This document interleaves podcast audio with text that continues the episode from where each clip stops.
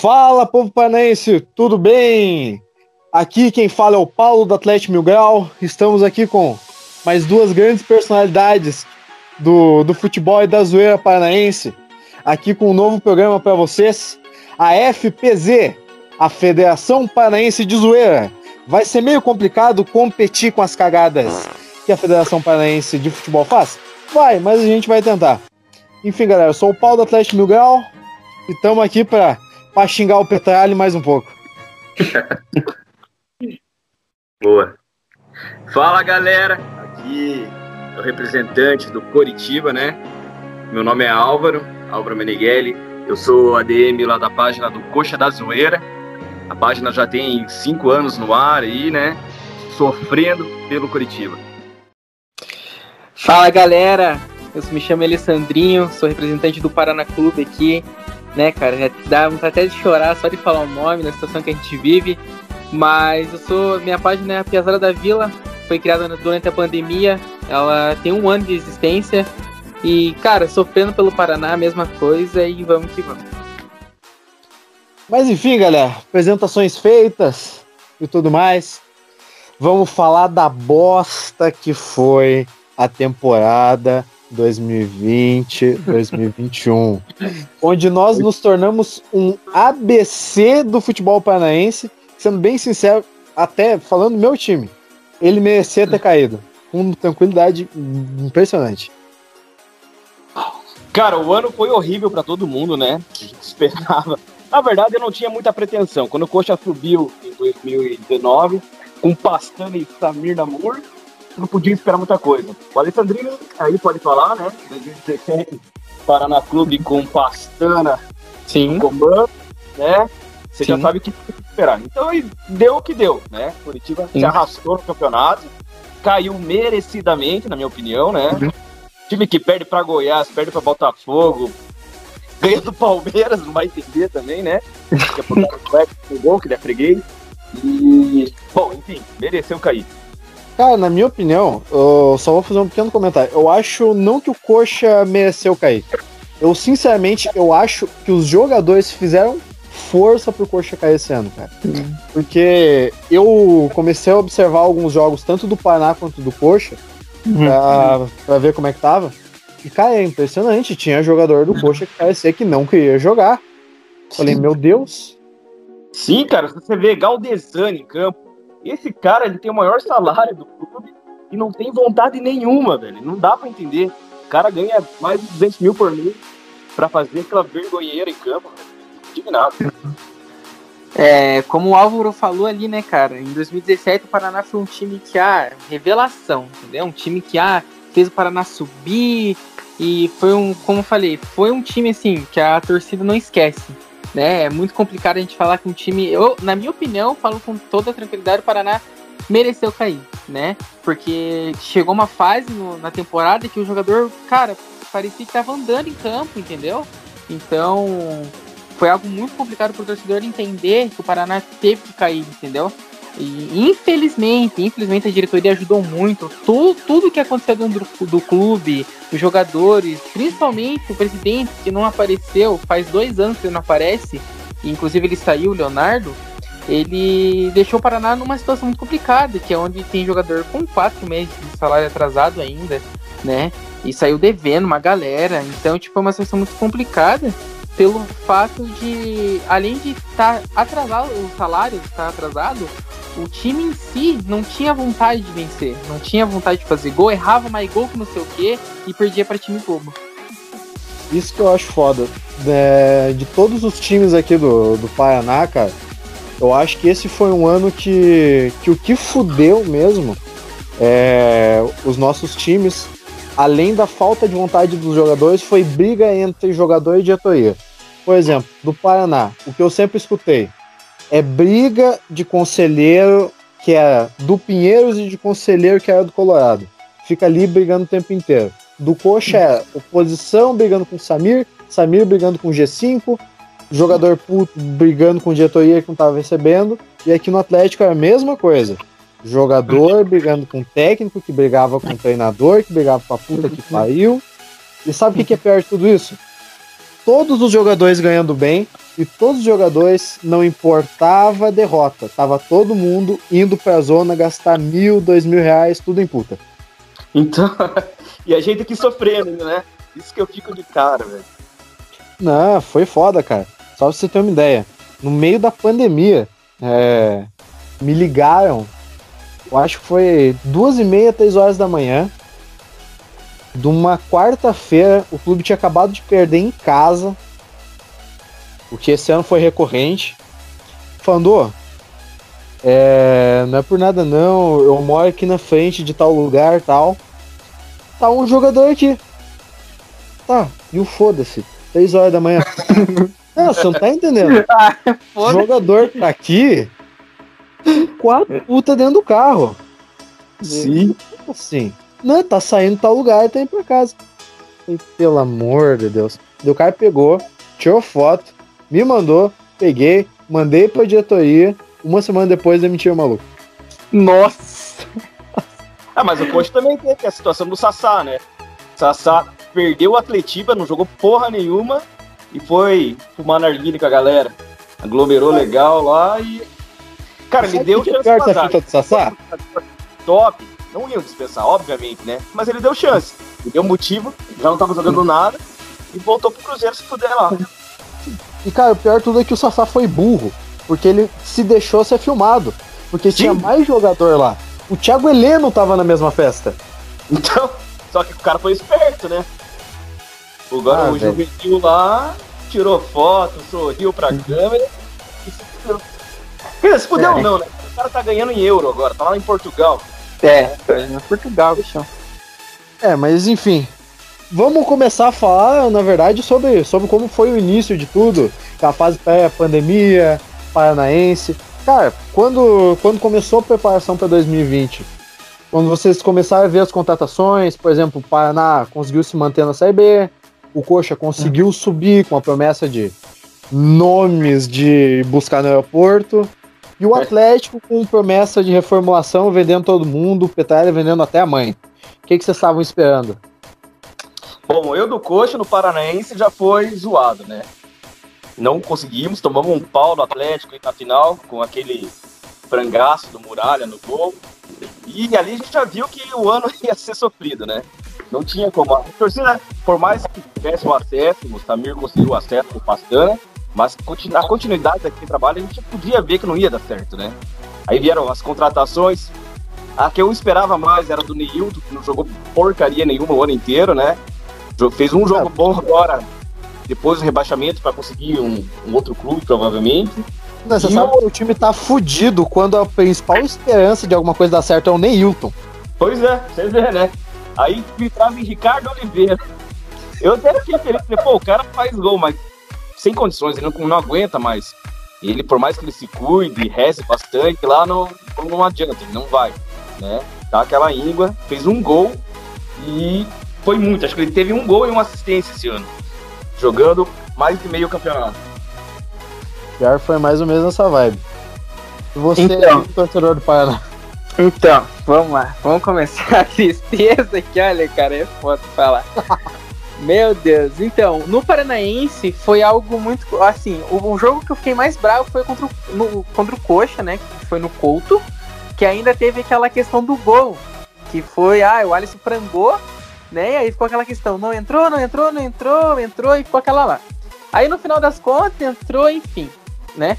Aquele jogo pra mim foi ali que eu vi que o time do Paraná ia desandar inteiro, entendeu? É, eu tava ansioso para as contratações de uma pessoa somente, que é o Gustavo Mosquito, que ele é do Corinthians, daí o Corinthians empre- emprestou e atualmente ele voltou pro Corinthians, né? Então, foi, e o que eu percebi do Paraná ali foi ali que eu olhei e falei, rapaz, esse time vai dar trabalho esse ano. E deu, né? Tanto que hoje tá na Série C e mudou 300 vezes o técnico. Eu trabalho com a torcida. Então, então Não é muito trabalho, porque incomodar a Kombi de torcedor do Paraná. é complicado, entendeu?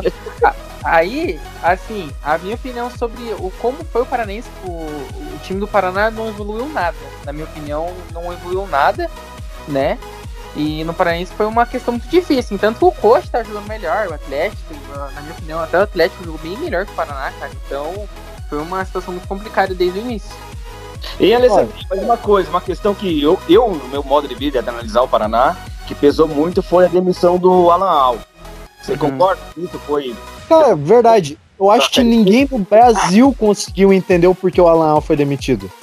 É? Olha, eu vou ser muito sincero com vocês em questão disso, porque eu troquei uma ideia com o Alan Al, né? Depois da saída dele, então, tipo, eu tive uma percepção do que que aconteceu. É, a saída do Alau prejudicou muito o Paraná. E isso, em todos os jogos do Paraná, os comentaristas da Sport TV, da Premier, falavam assim: mas o porquê que ele saiu? Por que, que mandaram ele embora? A questão é que certas pessoas ali dentro não queriam o Alau ali. Diretoria, entendeu? E aí ele se sentiu, ah, não se sentiu bem, cara, e vazou, infelizmente. Então prejudicou o time inteiro. Na minha opinião, na minha opinião de vários torcedores paranistas, é que o que?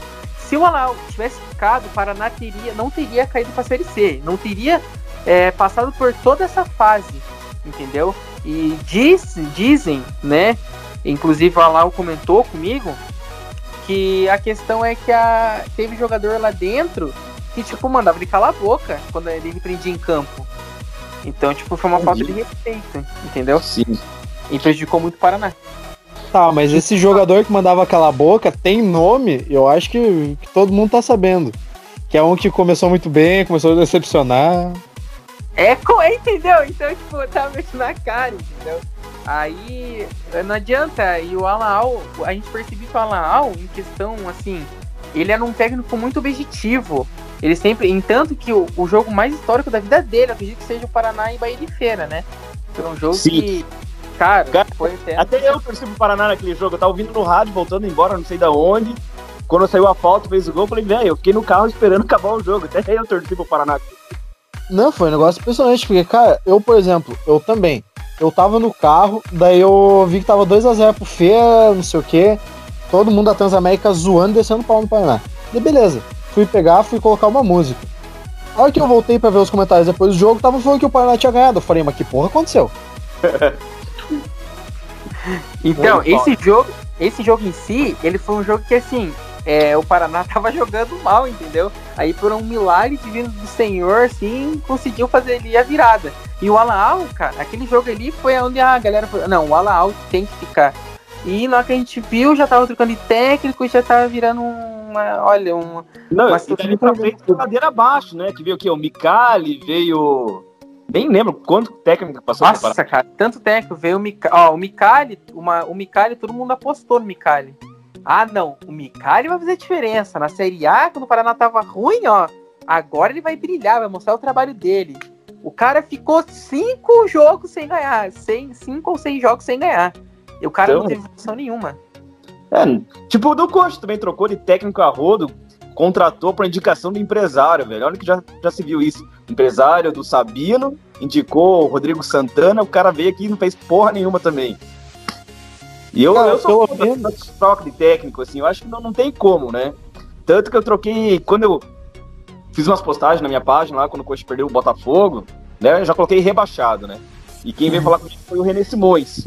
Ele veio falar, não, não é culpa dos jogadores, isso aqui é da diretoria, que essa troca de técnico, o jogador não consegue assimilar o trabalho novo, né? Uhum. É uma falhada também em corporativismo, né? Mas eu entendo também que trocar tanto de técnico não, não agrega, velho, não adianta. Não. É, e era uma coisa que, por exemplo, o Samir mesmo falava que não, não ia trocar, que era contra essas trocas de técnico. Mas, cara, pelo menos vocês trocam de técnico. A gente tá aí há, há meses com o nosso diretor de futebol treinando uma vontade zero de treinar o time. E aquele tio tem uma má vontade, velho. Parece que tem má vontade de viver. O autor é estranho. Cara, o autor, eu não sei. Eu, eu, tenho uma teoria que eu acho que ele morreu lá em 1990 e bolinha. e o que tá ali é só o corpo, porque a alma já foi. Velho, o uhum. cara não tem vontade, né? É engraçado. Mas no fim da reação, né? Conseguiu quase classificou pra Libertadores aí, né? Garantiu uma supa pegou. Eu não lembro quando que ele entrou no Atlético, mas o primeiro turno do Atlético foi horrível, né? Ele entrou em, em, outubro. Mas, cara, só pra vocês terem uma ideia, do nível da cagada que foi esse ano pro Atlético, saca só a situação. A gente tinha como organizar o planejamento desde setembro de 2019. Ganhamos a Copa do Brasil, excelente. Uhum. No outro mês, a gente sabia que o Thiago Nunes ia vazar. Excelente.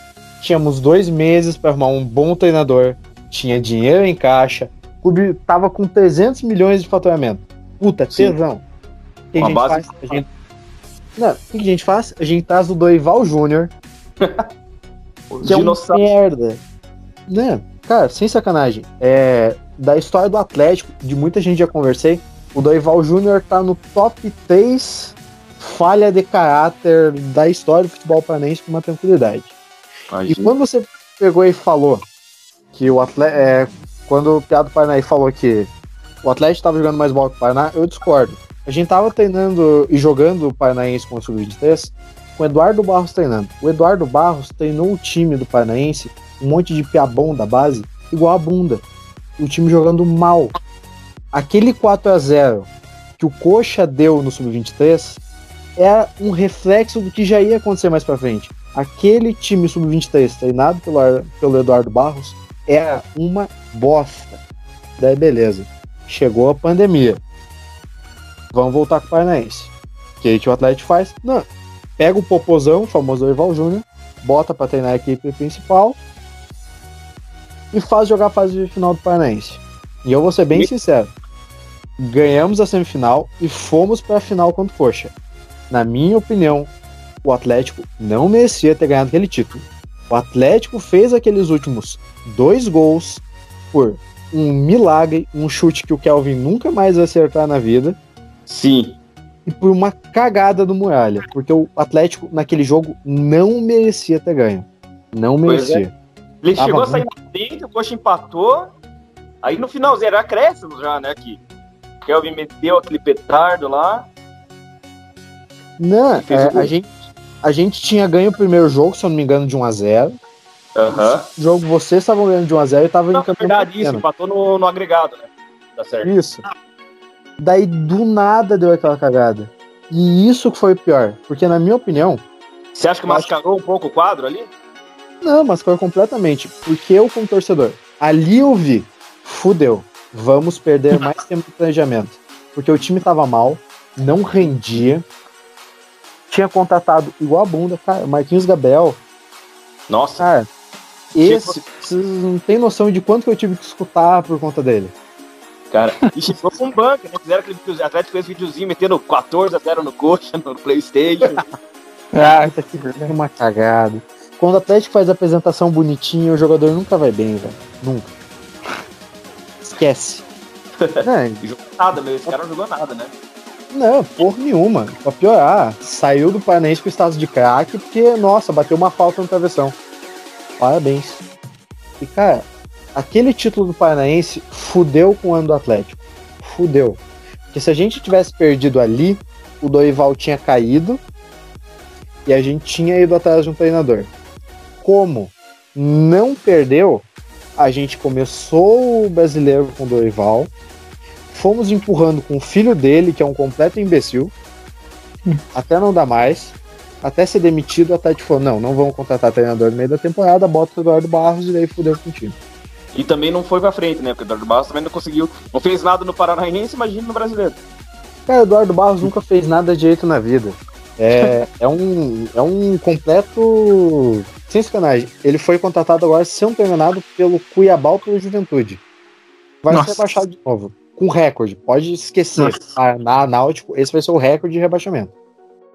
E, cara, o Eduardo Barros, ele falhou muito com o elenco. Era um.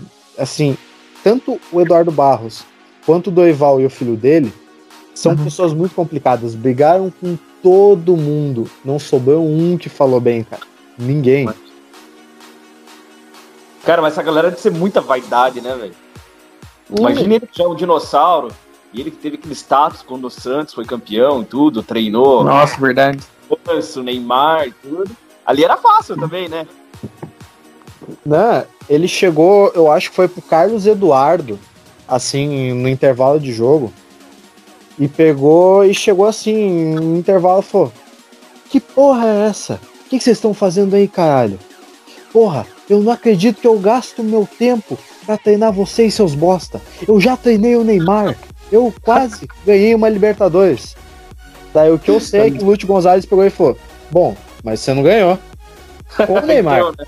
então com a gente você não vai ganhar, então baixa a bola. E título o Lúcio conhece, né? De levantar a caneta. É, de comer puta e, e levantar título ele conhece, pelo amor de Deus. Mas, hein, deixa eu fazer uma pergunta pro, pro, pro Paulo, cara. Que eu tô. Que eu, eu faz tempo que eu faço essa pergunta pra um torcedor atleticano. E eu quero saber a tua opinião sobre a questão do jogador. De dois jogadores. O João Pedro, né? E o Matheus Anjos, né? Que recentemente jogava no, no Atlético, né? E você gosta, você gosta do futebol dos dois? Cara, só, só um tá. assim, João Pedro vai jogar no Cascavel, pelo que eu vi. É isso? Vai. vai. E o Matheus Anjos foi rebaixado com o Botafogo de São Paulo, lá, né? Ribeirão Preto. Uhum. Vão dar uma chance para ele no Paranaense, mas. Mas enfim, vamos falar sobre o Bostinha número 1 e o Bostinha número 2. Bostinha número 1, o João Pedro. Perninha pra cacete, daqui que o Atlético uhum. fez. Todo mundo que é perninha pra caralho no elenco, o Atlético mandava pro Paraná. Uhum. É um fato. Ele começou a desbancar lá em 2018, falando que tinha que ser titular do time e tudo, e mandava pro Paraná. Daí ficou com depressão, teve doença, tudo, daí não queria mais treinar. Oh meu Deus, que vida ruim, ganhando 60 mil por mês para não jogar. Daí o Atlético pegou e falou: ah, saber, vai, pro, vai lá pro Cascavel, te vira, vá pro inferno. Não conseguiu fazer nada no Atlético Goianiense. E o Matheus Anjos, é, o Matheus Anjos é o seguinte: sabe aquele cara de igreja Aquele cara quietinho, bonzinho demais. É a mesma coisa Matheus Anjos. O cara não tem atitude, não xinga um juiz, não dá um carrinho. Ele é bonzinho demais. Então o cara Eu nunca vai ser jogador de né? futebol. Ele tem bola, é, ele sabe jogar bola. Só que ele não tem duas bolas no saco. Ele não sabe ser homem, não sabe jogar. Ele não sabe se impor. É, daí pega um zagueiro casca grossa, o cara não consegue. Abaixa a bola. Não, é que ele vê o zagueiro casca grossa, ele olha para trás, toca pro zagueiro e sai correndo. mas assim. O Matheus Anjos o... dá uma trombada. O único jogo do Matheus Anjos, assim, que eu olhei e falei, cara, foi um jogo único, um dos únicos jogos que ele fez, assim, que eu olhei e falei, cara, esse Pia joga foi contra o Coxa em 2019 no 3x2 no Couto Pereira, né? Foi único, um dos únicos jogos assim que eu olhei pro Matheus Anjos assim e falei, ele tá jogando bem. Mas o resto, cara, pra mim não jogou nada. Não, aquele, aquele jogo foi fora da curva, velho. Não pode. É, não é normal assim lá. Mas enfim, já que você me perguntou de dois jogadores, eu vou perguntar de dois jogadores para cada um de vocês. Do Paraná eu vou ser um pouco menos específico. Eu primeiro eu quero que você fale sobre o Renan Bressan e sobre goleiro. Zinedine é, Bressan sofreu. Ai, meu Deus do céu. Ai, cara, vamos falar do primeira, da primeira situação que é o Renan Bressan, né? Ah, o Zenedine Bressan, o cara da Europa, jogou na Europa, passou por vários A grande Bielorrússia. Jogou na é. jogou Olimpíadas. Então, quando a notícia repercutiu, ah, o Bressan vai vir. Todo mundo ficou, não, é o Bressan, jogou na Europa. Isso aí, filho, esquece, vai fazer história no Paraná. Aí o cara chegou, beleza, todo mundo meio assim, esperando o cara entrar. Aí ele começou a fazer gol, né? Começou a mostrar as jogadas dele, que são diferenciadas e tal, enfim. Só que, do nada, de um dia pro outro, o cara caiu de rendimento. O jogador da Europa virou jogador de Várzea.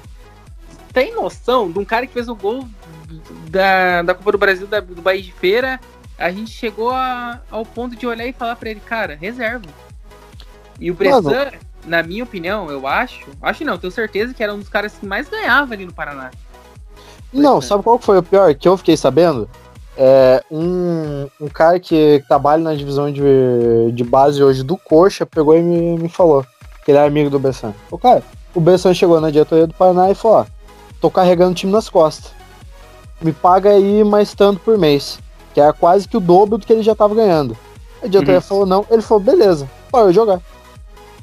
Tá explicado. E assim, querendo ou não, o Bressan, a gente via muito isso. Que ele carregava, ele, a, ele fazia a função do volante, cara. Tipo, às vezes ele fazia, tinha que fazer a, a, do atacante, que não era a função dele ali em certa posição, enfim. Ele, muitas das vezes, ele chegou e cobrou os jogadores ali em campo. O cara ficava bravo. O cara mostrava uma reação assim quando um jogador errava o gol, que pelo amor de Deus, sabe? Ele deve olhar e falar: Não, eu farei esse gol. Mas então acho que o Bressan de tanto carregar o time, cara, e tantas as coisas que tá acontecendo no clube, que ajudou muito o time a piorar, questão financeira, né? E a torcida cobrando o Bressan, mandando mensagem pro cara. Ó, pra vocês terem uma noção, o Alisson, ele teve que ir pro psicólogo, ele não conseguia dormir de tanta mensagem que o cara tava recebendo. Meu Deus. Daí eu falei, ah, por isso ele tá levando tanto gol, né? Ah, tá, tá explicado agora que tá levando tanto gol dos caras. Então, o Bressan eu acho que é um caso muito assim que a torcida de decepcionou, cara, porque a gente não vai sentir falta, eu não vou sentir falta dele, para mim ele né, ajudou o clube ali com os gols, mas poderia ter melhorado em campo, né? É porque, cara, ele... ele... é um jogador de nível de Série A, sendo bem sincero. Eu gostava dele. É um cara que eu falo, porra, é um jogador que tranquilamente joga num esporte, joga num Goiás, joga no Fortaleza. Só que pelo jeito é, é um mais um desses caras, tipo, me paga mais ou eu não jogo. E os caras caçavam em campo, querendo ou não. Nossa, o cara se lesionava direto, direto. Os caras caçavam em campo. É, triste. Mas agora, qual, qual, foi o segundo jogador que você falou pra mim? Não, não é segundo jogador. Eu quero saber o que, que aconteceu com os goleiros do Paraná que teve que trocar tanto de posição esse ano. Cara, olha. O vou... franqueiro, né? Assim, para mim, o, na, minha, na minha percepção, o Paraná chegou uma hora assim que até essa questão dos goleiros começou a, a virar, querendo ou não, uma coisa de várzea. Por quê? Ah, o Alisson tava tomando gol direto. Direto, cara. Gol bobo, a gente falava assim, é o frangueiro. Merece ser reserva. Merece reserva e a galera começou não, merece reserva de uns. Falava, não, não, o cara precisa mais uma chance. Aí o técnico colocou ele lá, beleza tomou mais um gol e não tirava. Aí tinha os piadas da base, um goleiro da base lá, que a torcida começou a, a, pedir, coloca o goleiro da base, que é o Leandro e tal. Aí veio veio mais um, né, que tinha o Alisson e o Renan, né? O Renan rodado e... já o Renan também, né? Rodado. Rodado. Aí, cara, eu fiquei assim, é, ele é, eu não sei exatamente quantos anos ele tem, mas o cara é rodado e o cara tem experiência. Foi campeão com o Inter do, da Libertadores e do Mundial sendo reserva do Klemer, se eu não me engano. Sim, então, não, ele não é um goleiro pela história dele. Eu, os jogos que ele fez pelo Paraná, não vi nenhuma falha gritante dele também, né? Teve jogo ali que ele pegou dois pênaltis, daí o time tomou. Abriu a zaga e tomou quatro. Sim, Sim, sim, sim. Tanto que nesse jogo do Renan, que ele pegou dois, dois pênaltis, cara, e o Paraná conseguiu ainda fazer um, um jogo horrível, cara. Então... Ele é incrível. Então, tipo assim, na minha opinião, entre Alisson e Renan, eu prefiro o Renan. O Renan, ele demonstrou mais segurança, entende? Mas ficou uma trocação de goleiro, cara. Ficou uma trocação, assim, cada jogo era um goleiro diferente, eu não sabia nem decorar o nome de cada um. Então agora o Renan permaneceu no Paraná e, cara, ele vai ser titular. E agora, inclusive, o Paraná fez a, a contratação agora e o segundo goleiro, ele tem 33 anos, né? É Marcos, se não me engano é o Marcos. E, cara, na, na minha percepção, agora o Renan, ele vai ter que. Ele falou assim: ah, é o ano dele no Paraná. Então ele vai superar muito o Alisson, as, os frangueiros que já passou pelo Paraná, na minha percepção, na minha visão. Ele continua um no Paraná. Desculpa aí. Sim, ele continua, continua, assim. continua. assim. É que, cara, ele é um bom goleiro. Na Série C ele vai sobrar totalmente. Ele tem 36 anos, porém eu tava vendo aqui, cara, ele pegou, ele passou por grandes times de futebol, jogou no Inter, campeão de duas Libertadores. O cara pegou e passou por Goiás, Ceará, mas tem uma carreira, porra, tesão. E aproveitando a situação, perguntar para você, grandíssima, coxa Diga. branca, como é? Eu quero sua opinião sobre dois jogadores. O primeiro, eu quero saber o que você acha do Sabino. E o segundo, eu quero que você me diga sobre sobre o sapo que tem enterrado no Couto chamado Wilson. Ai, ai, ai. Então vamos lá, o Sabino, cara, ele veio ali em 2018, né, para jogar a Série B. Eu acho que ele foi bem, ele é um bom jogador. Ele foi dispensado pelo São Paulo no Santos lá por estar acima do peso, né? No Coxa, em 2018, eu acho que ele sobrou, ele que o melhor zagueiro ali da, da Série B. Eu gosto muito dele, né? E só que o Coxa não vai conseguir manter ele, né? Ele pertence ao Santos, ele vai voltar para lá. Esse ano eu acho que ele foi bem, tirando aquela, aquele pulinho dele para cobrar pênalti, mas vendo assim, algum acharam a bola, mas ele teve um aproveitamento bom, né? Você vê, um zagueiro é o nosso batedor de pênalti. Quando não é ele, é o goleiro. Então você já vê o nível dos nossos atacantes, né? Só uma pergunta, acharam a bola que o Sabino chutou? Cara, tomara que não tenha caído na Vila Capanema, senão ia correr pro Rio Belém lá. Ah, lá. Mas foi longe. Não, é. Os caras reaproveitaram pro treino. Sim, mas aquela, aquele Lavac já tinha ido pro Brejo, eu acho que ninguém esperava mais nada do campeonato depois daquele pênalti perdido, né? E o Wilson, cara, o sapo. Eu gosto muito do Wilson, né? A galera ainda comenta muito ali. Ah, o Wilson é ídolo ou não é? Né? Eu tenho uma visão de que ídolo é individual. Cada um tem uma história com o jogador. O meu ídolo no Curitiba é o Keynes. Tem gente que vai achar que não. Mas para mim, é. E quando eu comecei a torcer, comecei a frequentar estádio, tava arrebentando, foi artilheiro do Brasileirão, foi meu ídolo. Então, nessa carência de títulos, de, de jogos, de, de vitórias do Curitiba, tem gente que pegou a fase que o Wilson defendia pênalti e fazia gol. Então pode ser que seja ídolo deles. Eu, é, eu vejo, eu vejo dessa maneira. Eu acho que o Wilson é um jogador identificado com o clube. Porém, ídolo para mim é o que eu discuto muito aqui também.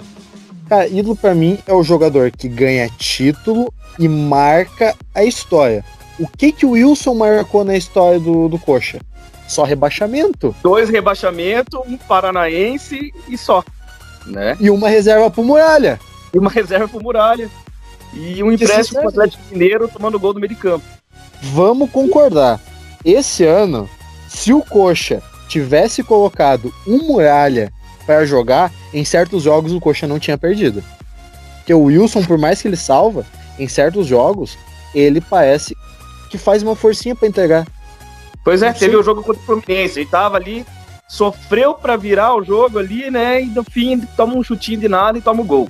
Uma rodada antes ele tinha salvado tudo contra o Vasco, garantido a vitória. Ele é muito 880, né? Ou faz uma grande apresentação ou toma um gol que o resultado fica péssimo. Não, cara, é, é impressionante. E uma coisa que, que, sempre vinham pegar e vinham me falar, eu acho que todo mundo aqui já ouviu. Ele falou, não, é, o Wilson é é a cara do Curitiba hoje. É Sim, o cara que vai, é o cara que vai, é, que vai gerar a chave do clube a partir de 2020. Uhum. Eu escutei bastante isso que o Wilson seria o símbolo da remontada do Coxa. O Não, que virou o símbolo aí. Eu falo que nem eu digo, essa carência de, de, ídolos, a carência de um jogador que representa a torcida. Nos últimos anos foi acabou sendo o Wilson, né? Por, pelo tempo de clube, né? Pelo que ele fez, as participações, participações boas que ele teve em alguns jogos. Sim, só que é foda. Um ídolo que tava querendo toda hora sair do clube, pô, ele só não saía porque o Coxa paga um salário que mais ninguém vai pagar pro Wilson. Porque o Sim. Wilson não é um goleiro que vale 200 mil por mês. Não, jamais. Não. Só que agora teve a questão, até notícia dessa semana, né? Que ele baixou o salário dele, tinha renovado o contrato no final do passado, ou no, no final da gestão do Samir, e para continuar ele vai baixar o salário dele, né? E ele vai continuar, tenho certeza que esse ano ele vai continuar no, no clube como titular ainda. Ah, mas eu posso te contar uma coisa que eu fiquei, que eu soube? O Wilson Diga. baixou o salário. Beleza. Porque o Wilson só recebeu uma proposta para sair do coxa. E essa proposta é do Cruzeiro e uma do Botafogo para ganhar menos do que ele que foi oferecido pelo coxa. Aí nem retardado vai, né? Não. Aí não dá. Então ele falou, não, deixa eu ficar aqui tranquilo. Só que eu digo, enquanto o Wilson estiver no coxa, parece que o cara trai azar pro time que ele tá o Coxa não vai conseguir ter uma boa campanha. Pois é, agora é esperar. Eu não tem essa formação de elenco agora da nova diretoria, né? Eu não sei o que esperar desse ano, porque a maioria dos jogadores contratados eu desconheço realmente, nunca vi. né? Tô com a esperança, ele troca com esperança de torcedor e resolve alguma coisa. Mas não, não, não sei o que dizer. É, eu acho que o próximo próxima temporada, que já vai ser assunto para outro episódio, vai, vai ser complicado. E, cara, sendo, sendo bem sincero, quem vocês consideram desse ano? Quem vocês acham foi o destaque do time de vocês? Tá difícil realmente achar destaque nos nossos times, que esse ano realmente eu acho que que o nosso futebol ele realmente só passou vergonha. Até eu mesmo, com o atleticano, o time tá na Série A, brigou. Eu não Sim. acho que o time merecia ir pra Libertadores, não acho. Eu acho sinceramente que o time jogou um futebol para cair. E eu sei que tá difícil de achar destaques, mas, cara, comentem aí dois destaques positivos e dois destaques negativos. Vai, Alessandrinho, que eu tô pensando, hein? Cara, ó, dois positivos, eu vou dar um piá que eu gosto muito do futebol dele, né, que é o Thiago Alves, né? O Thiago Alves era camisa 10 antes do Bressan chegar. O Pia joga muito. E eu vou dar uh, pro Rafael Lima. Rafael Lima é, era a reserva do Coxa, né? E, inclusive, emendando, quero fazer essa pergunta pro, pro Álvaro. Você gosta, você gostava do futebol do Rafael Lima? Cara, o Rafael Lima ele ficou muita parte como reserva, né? Eu via que ele não comprometia, mas, mas também não agregava muita coisa, né? E pela idade dele já também, não dá para esperar muita coisa. No Paraná, ele acho que ele meio que comandou ali, foi um xerifão, né? Sim. Pra Série C, eu acho que ele pode render alguma coisa ainda, né? Uhum. É, justamente, e... porque Rafael Lima ser destaque explica muito o ano do Paraná. É, então, tipo, em negativo, cara, eu vou pôr o Fabrício, né? Que foi um cara que decepcionou muito, né? Ele era o xerifão ali, o Fabrício. E eu vou pôr o Bressan, cara. Bressan. Vou pôr o Fabrício e Bressan no negativo. É justo.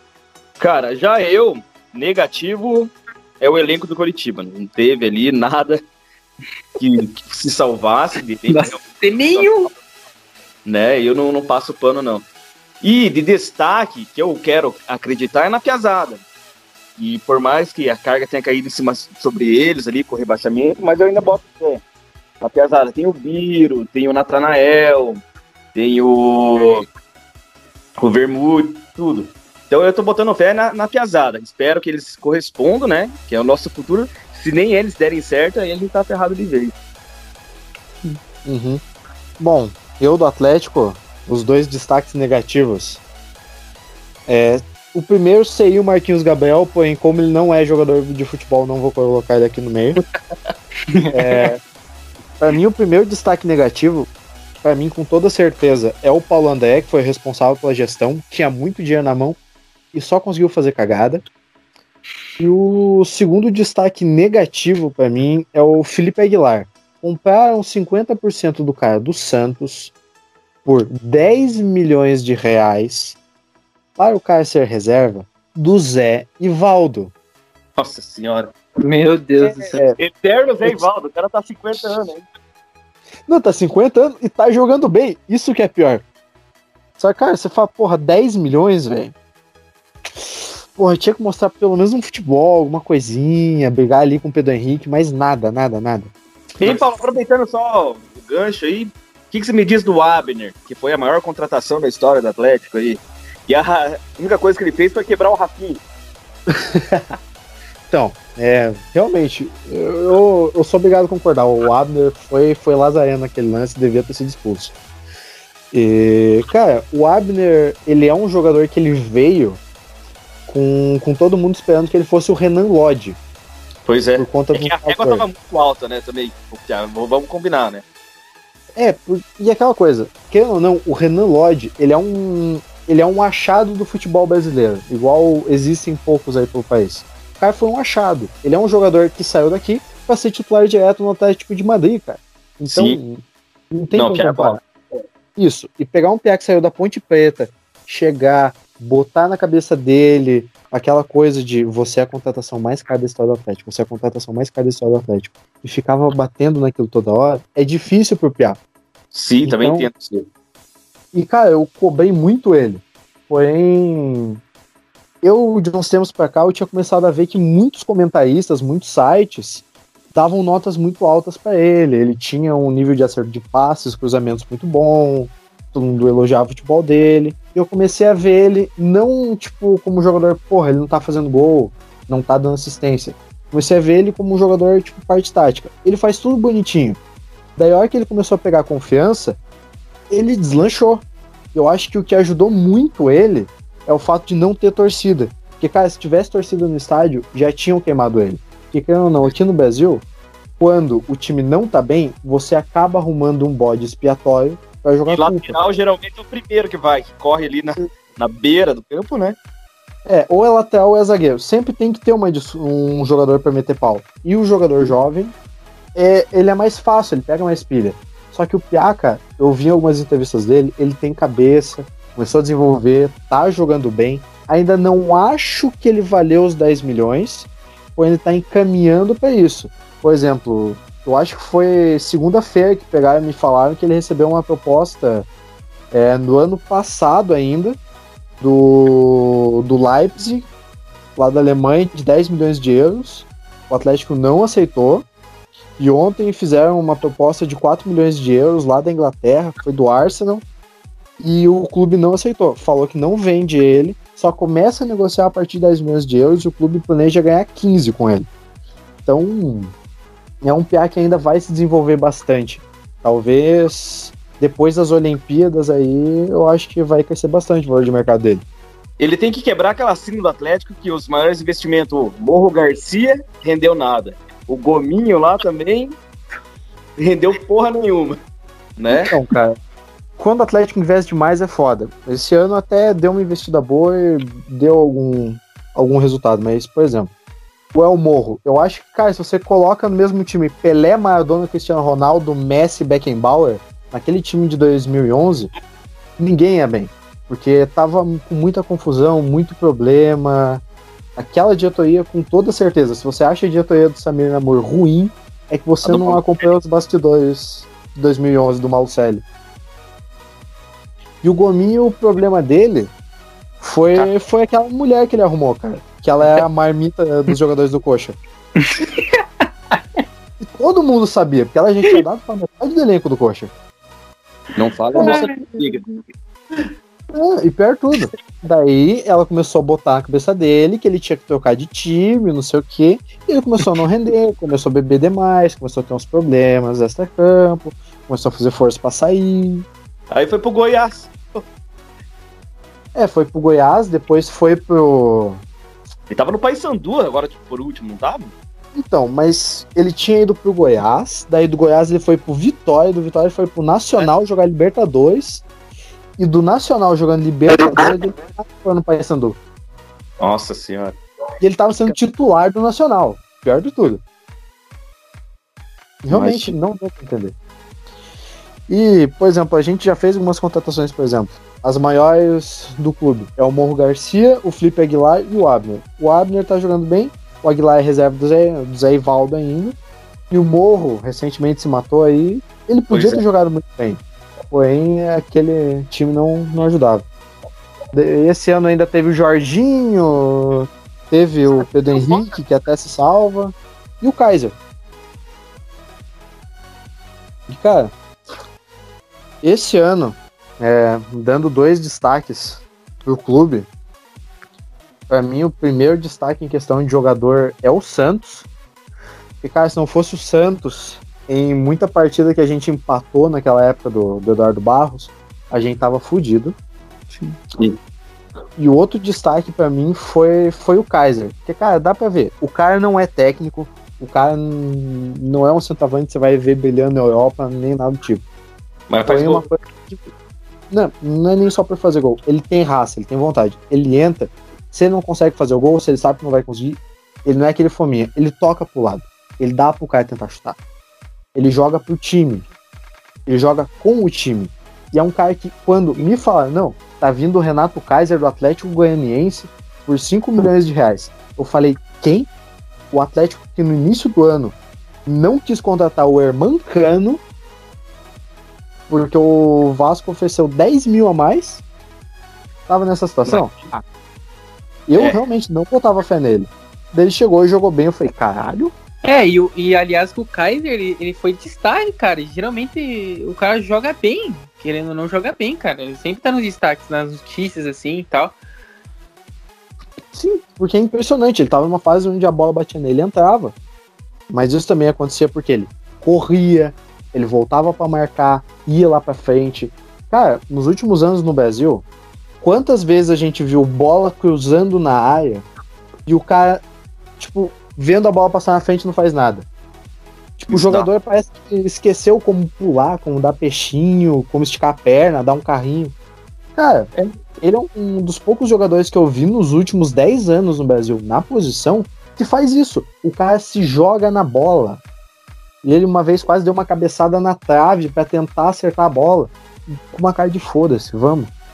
Não, eu tenho que ser. Não pode ser injusto. O Robson faz isso também. O problema é que a bola passa e depois ele se joga. É, o Robson faz bastante isso, só que tem um problema no Robson. Eu acho que. Eu acho que o Tico e o Teco ali até funcionam. Só que o Toco, que é o terceiro neurônio dele, tá morto ali em algum lugar. Não sei o que acontece. Que ele é um jogador bom, mas ele é burro. Demais. Né? Ele. Cara, ele tem qualidade, dá pra ver. Só que ele toma as piores decisões possíveis. Sim. Exatamente isso. Que o é um jogador já... que... é um jogador que se fizesse um supletivo, um telecurso, podia jogar muito mais. Exatamente isso. Se ele fizesse metade dos gols que ele perdeu, a gente que não tinha caído, velho. Ele perdeu cada gol incrível que não tem como falar. Putz, por falar em perder gol, não fala, não fala isso, me dá um gatilho. Eu lembro do grafite. Grafitão, velho. Que status, né? O cara arrepiou no Santa Cruz, veio pro Atlético, eu falei, pô, fodeu, o cara vai meter gol a rodo, né? E não ia, velho. Fez gol de pênalti. Mano, ele rezou, ele orou, ele ajoelhou, ele tentou, porém não, não dava. Eu acho que a vida fava, não é para você fazer gol. Não, já encerra a carreira, que não é pra ser mais. Sim. Mas enfim, galera, pra, pra encerrar esse papo aí, já que semana que vem a gente vai falar sobre o que, que a gente espera pro próximo ano, definam o ano do time vocês em uma frase. Tentem aí, façam seu esforço. Ixi, ai, meu cara. Ai, ai, ai. Uma frase, deixa eu ver. Do Essa Paraná aí... é Paraná Covid, com C. Nossa. cara do céu, vou. Uma frase tão difícil, cara, que tinha nessa situação sem nem pensar direito. A é, frase é quebrou a Kombi. Quebrou a Kombi. Aí lascou, não, aí lascou, cara. Lascou. Não tenho, não tenho que, não tenho ideia aqui agora, cara. É, a única coisa que a única palavra que vem na minha cabeça quando se fala Paraná assim, é decepção, cara. A única palavra assim que roda a cabeça do paranista. É, infelizmente, decepção. Puta que é uma é assim, a palavra que se mais ouve na boca do paranista, decepção. É essa. Acabou. Cara, a minha resume 2020 é Pastana Namur. É isso aí, esse é o nome. Pastana Namur tá gravado na história de Curitiba como os caras que fuderam tudo. Literalmente, velho. Ferraram com tudo que podiam. Cara, para mim o que define, o que define esse ano é milagre. A espera de um milagre. Porque o que o Alto fez foi foi um milagre. Porque esse ano era para ter caído Atlético e Coxa de mãos dadas. Se não fosse o Alto Oi, a gente tava fudido. E, putz, jogando com Fabinho, Jorginho, Marquinhos Gabriel, Uh, chega, dá um arrepio, coisa ruim. Não reclama, vou mandar o Galdesânimo, sei lá, você vai ver o que é. Desânimo da vida. Quer ver coisa ruim? Certeza absoluta? Sim. Rapidinho. Ô, Walter, cola aí! vem, vem, rolando, vem rolando. Vamos já tá, Walter. Peso. Vem o peso de merda. Coitado, o Valtão é gente boa, velho. Ele é gente boa, só que ele conseguiu perder peso pra cacete e voltar com peso. pois é, né? Parece que ele emagreceu pra comer mais. Cara, mas não vou falar do Walter. Eu tenho minha página de zoeira, já marquei o Walter várias vezes. Ele comenta ali, curte, manda mensagem, enquanto o elenco do Coxa me bloqueia. Sou bloqueado por praticamente todo jogador do Coxa. Então eu sou mais ah. voltão ainda. É, por falar em bloqueio, é, Richard, você aí, você acha o jogador de futebol, MC Livinho da Deep Web, que me bloqueou no Instagram? Vai pra puta que te pariu. é possível. mala, mala, mala, mala pra cacete. E joga porra nenhuma também, né? Não, vai. Putz. Vai. A hora que o Eric voltar de contusão, tira ele na mesma hora. Imagina. Bom, eu se for fazer a lista de quem eu odeio e me bloqueou, vamos ficar até amanhã. Então, é. praticamente todo elenco de Curitiba, vão pra puta que pariu. Bom. Recado carinhoso. Aproveito, mesmo dia saiu do clube, Paulo André vai pra puta que pariu. Espero que você queime no fogo do inferno. Não, e eu mando uma mensagem pro Leonardo, pro Leonardo presidente. Tomara que a, a, mulher dele esteja dando pra outro, cara. Que é um corno outro também. Toma. Mas enfim, galera. Última pergunta, peraí, Alessandrinho. Johnny Douglas, me diga, vai render ou não vai? Ah, não, não, não, não, não, não, não, não, não, não, esqueça. O cara me soltou uma frase na entrevista do Coxa que eu fiquei de cara, mano. Eu quero fazer parte da reconstrução.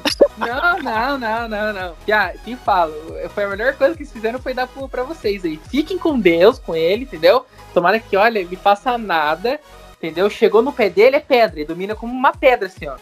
Eu te falo, vai ser um, um grande problema que vocês vão ter ali. Imagina. Mano, vocês já mandaram aquele porra daquele zagueiro também. Putz, já esqueci até o nome dele. Sou bloqueado também, inclusive. Como é o nome? Mas enfim. Galera, aproveitando tanto ódio, tanto, tanto sentimento ruim, é. vamos ficando por aqui, que semana que vem tem mais. Semana que vem tem mais. É. Agradeço vocês aí pela participação, que seja o início, esse é o episódio de piloto. Enfim, galera, sou o Paulo e falou. Sou Alessandrinho, falou, galera. Tamo junto aí, galera. Siga o Coxa da Zoeira, siga a página do Maluco do Paraná, do Atlético também. E aí. tamo junto. Semana que vem tamo junto de volta e vamos falar mal dessa galera. Amém. Falou, galera. Até mais. Um abraço aí. Boa noite. Um abraço. Fala, povo panense, tudo bem com vocês? Aqui quem fala é o Paulo do Atlético Mil Grau e bem-vindos à FPZ, Federação Paranaense de Zoeira porque afinal a gente está aqui competindo com a nossa federação, que é uma completa bosta. Mas a gente faz nosso papel para tentar superar eles em nível de piada. Enfim, eu sou o Paulo do Atlético Mil Grau e hoje a gente vai vir aqui com um tema bem legal, bem importante, já que é o início de um projeto. O primeiro foi um projeto, um episódio piloto.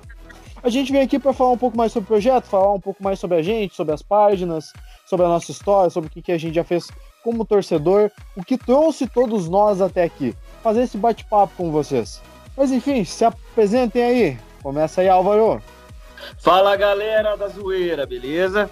Tamo aí, primeiro piloto acho que foi sensacional, a galera curtiu, o feedback foi da hora, né? E tamo aí. Hoje vamos falar um pouquinho da história da, da página. Eu que não sou de aparecer muito por lá, então a galera vai saber quem que tá por trás aí, né? E vamos que vamos. Salve galera! Pra quem não me conhece, me chamo Alessandrinho, sou ADM da Piazara da Vida lá. E hoje o episódio vai estar tá massa, então, cara, espero que vocês gostem e vamos que vamos.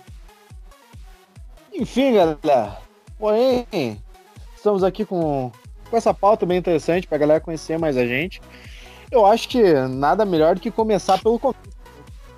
E, cara, vou começar por você, Álvaro. Cara, como que você começou a torcer pelo Coxa e como você teve a ideia de criar a página?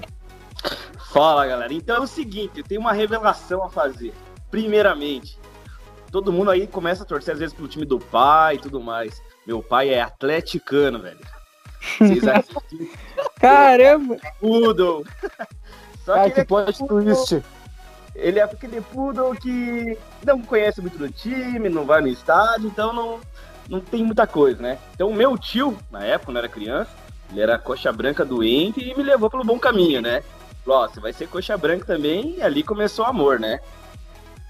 E então, desde pequeno, primeira camisetinha do coxa, ganhei do meu tio, e foi indo, foi indo, né?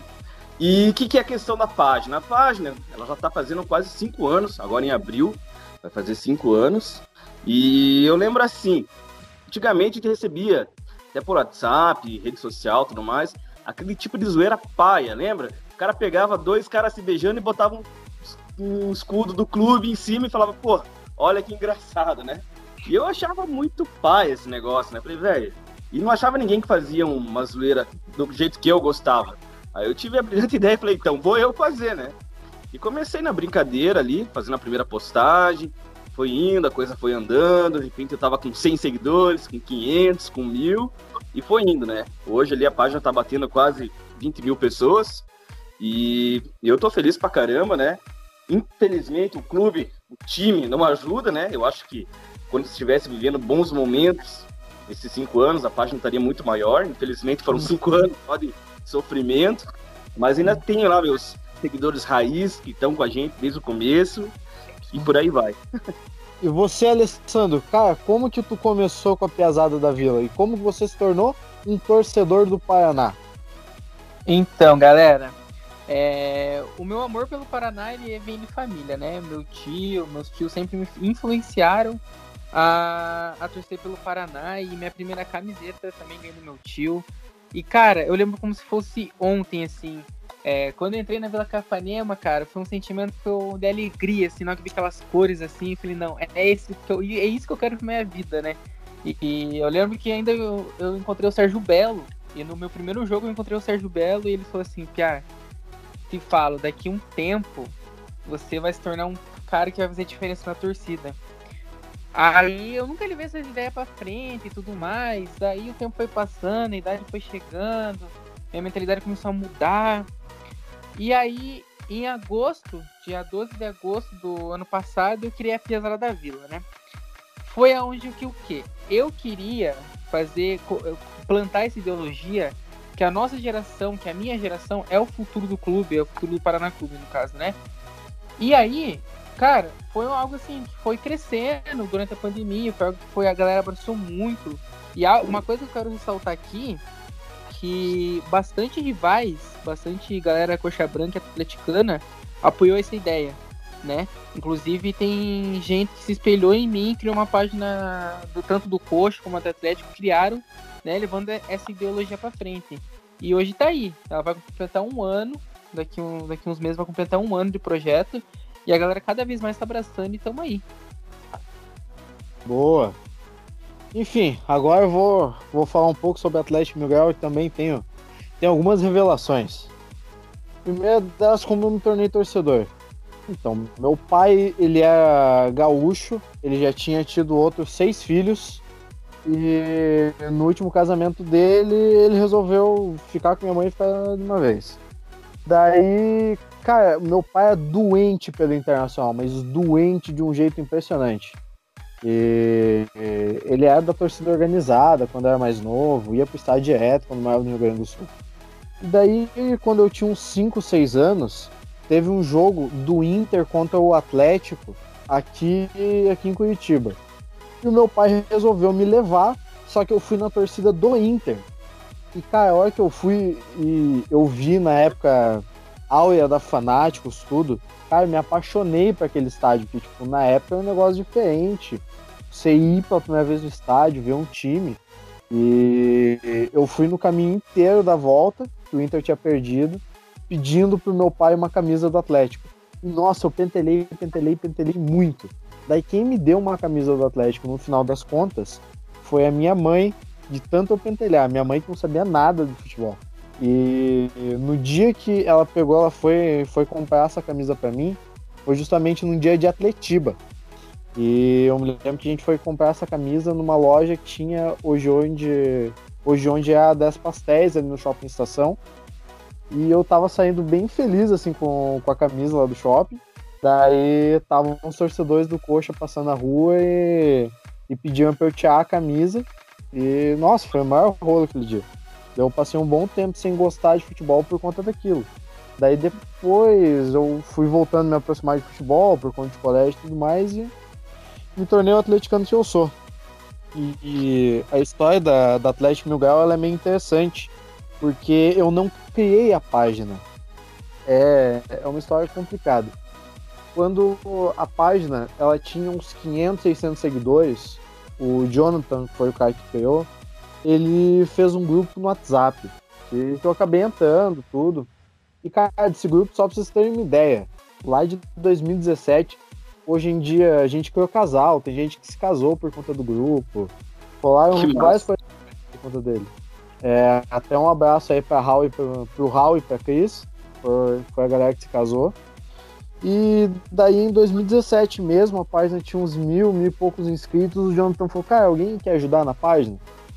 Eu peguei mandei uma mensagem pra ele e falei: Cara, nunca fiz meme, mas vamos lá fazer. Eu sempre fui um cara que sempre opinou muito, sempre discutia muito em fórum, grupos, tudo. E, cara, comecei a, a rodar a página. Daí, de um, depois de um certo tempo, o, o, eu basicamente eu tava tocando a página sozinho, eu fazia toda a página sozinho, crescia a página sozinho. O Jonathan começou a se afastar por conta de família, trabalho. Eu falei, Jonathan, quanto que tu quer pela tua parte da página? E a gente acabou se tornando sócio. Ele pegou, me deu um valor, comprei a parte dele e comecei a tocar a página.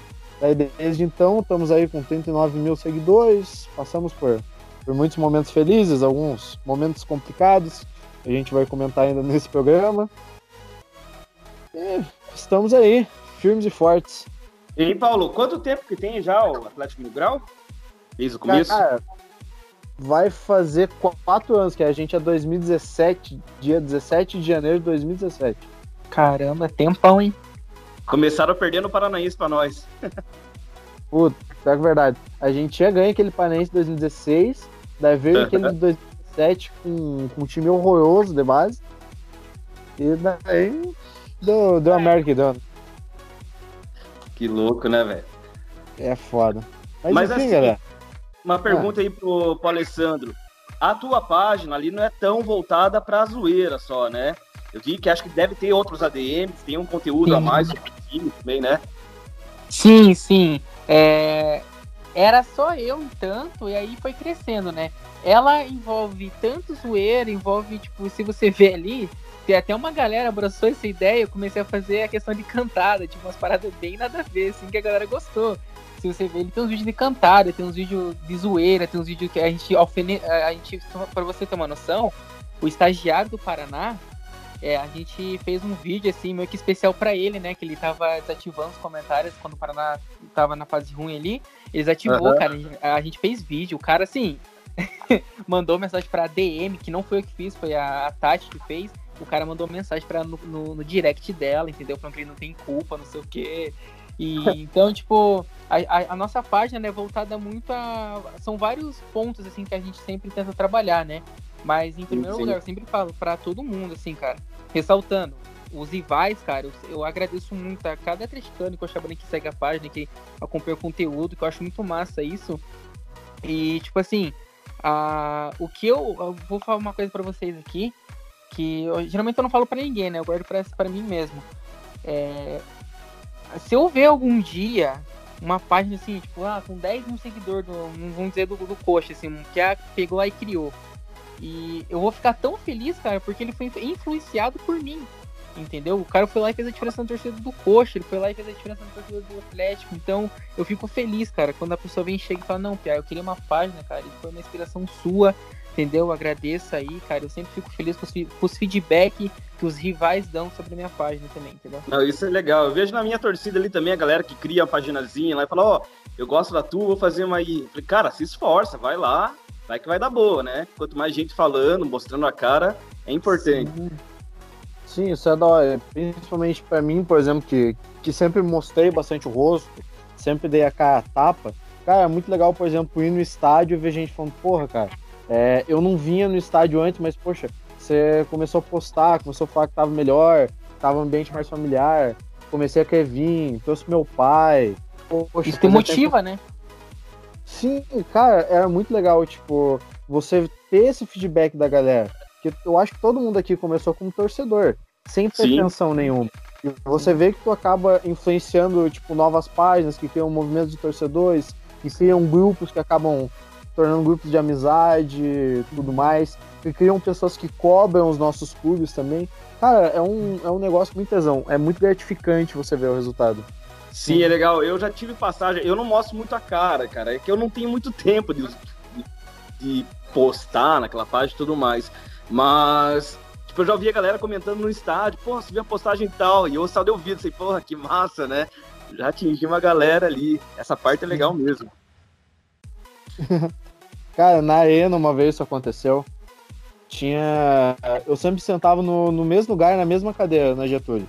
E tinha, tinha uma moça que, que ela sempre pegava e conversava comigo, aleatório.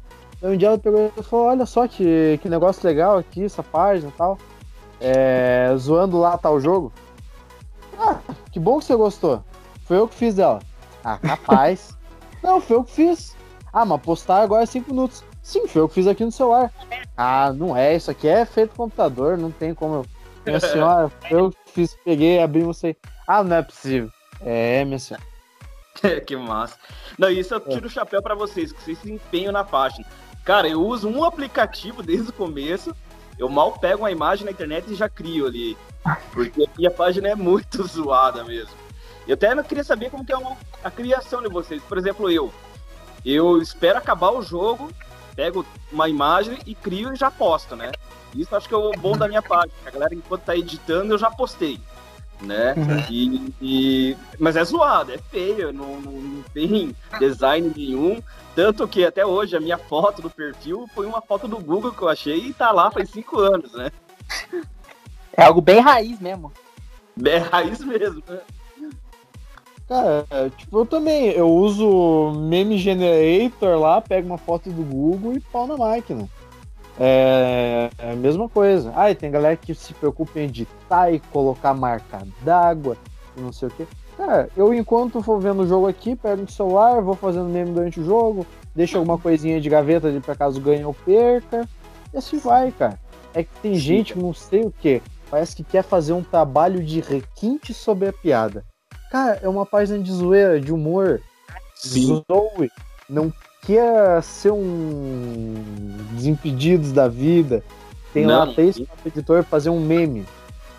Sim. Exatamente. E no fim a graça é o que menos tem nesses memes, cara. Eu crio na hora, ele tem. Falo, cara, de onde que eu tirei essa ideia, velho? E quando você posta, vê a galera curtindo. Aí, Sim. geralmente, eu tô nos grupos do coach, começo a ver a galera mandando no WhatsApp, e eu falo, velho, essa deu boa. Só que uma coisa, eu parei de fazer meme antes do jogo acabar. Que eu perdi tanto meme bom que o time virou no segundo tempo, ali no, no final do jogo, que eu falei, me desiludi. Falei, não, não vou fazer mais isso, vou esperar o jogo acabar. Então, realmente, apitou o final do jogo, aí eu crio. Ah, eu, por exemplo, quando eu crio um meme durante a partida, eu faço tipo de momentos específicos, mas eu tento não meter pau em jogador ou criticar o fato que já perdeu comenta ali um lance, um gol, alguma coisa, assim vai, cara. E, tipo, eu acho que essa é uma grande diferença que a gente tem. Porque, cara, você vê muita página hoje querendo trabalhar muito conteúdo, querendo fazer um negócio muito bonitinho e tal. Perde a essência da zoeira, cara. Perde, perde aquele, aquela raiz do bagulho. Sim, exatamente. Sim. E a zoeira tem que ser naquele momento ali e tal, né? Que nem a queda do Paraná pra CMC, cara. Eu tava no carro, parei, estacionei, esperei acabar o jogo, aí eu mandei ver, né? Porque se você esperar depois, uma hora, eu perdi a graça. Ia perder a graça, querendo ou não. Sim, e a galera não, gosta. Porque a galera quer imediatismo, a galera quer na hora que tá acontecendo o negócio. Sim. Exatamente. Então é sempre um esforço que a gente tem para tentar fazer isso. E aproveitando de falando em esforço, cara, vou, vou aproveitar, deixa de falar como a gente criou as páginas, de como a gente vê o torcedor, para falar como que eu tive a ideia de fazer esta caceta. Uhum. Não. É, eu sempre fui. Eu trabalho com marketing publicidade tudo. Eu tava fazendo o logo da empresa. E o cara que trabalha junto comigo falou: Cara, é, você tá falando aí que quer fazer um podcast. É, mas como tu quer fazer? Não, eu quero fazer um podcast trocando ideia, tudo, com os torcedores atléticos. Ele falou, porra, tinha um programa que era bem tesão na, na Record, que era o Fio de Ferro, tem alguma coisa. Eles ficavam trocando ideia, se zoando. Eu falei, caraca, verdade. Daí aquilo ficou matutando na minha cabeça. Matutando. Daí no outro dia, falei, não, vou, vou botar esse negócio pra frente. Fui lá, mandei mensagem pro Coxa da Zoeira, mandei mensagem para umas 4, 5 páginas do Paraná, só uma me respondeu e me indicou o Piada Vila. E daí chegamos nesse projeto, mas tudo com aquela coisa de de querer trocar ideia, zoar com o clubismo, mas tipo, pô, com respeito. Sim. E, cara, eu até cheguei a ver que tinha uma galera que tinha um projeto parecido, só que os caras fizeram um piloto e os caras quase se mataram no piloto. Não, daí perde a graça do negócio. Um feedback que a gente mandou ali, foi de uma página bem grande do Coxa, que ele falou, cara, que conversa de boteco legal, velho, né? Que, que, que interação massa, tipo, teve a zoeira que zoou ali, mas foi uma conversa de amigo, né? Isso que eu acho que foi legal. Sim. Teve inclusive um, um, cara que pegou e ele trabalhou né, nesse programa da época da Record. Ele mandou uma mensagem para mim no, no, meu privado da minha página, pessoal. O cara, parabéns aí pela atitude, porra, tesão. É, lembra muito a época que a gente fazia o programa se zoando mesmo. Parabéns, espero que vocês levem pra frente. Porra, valeu.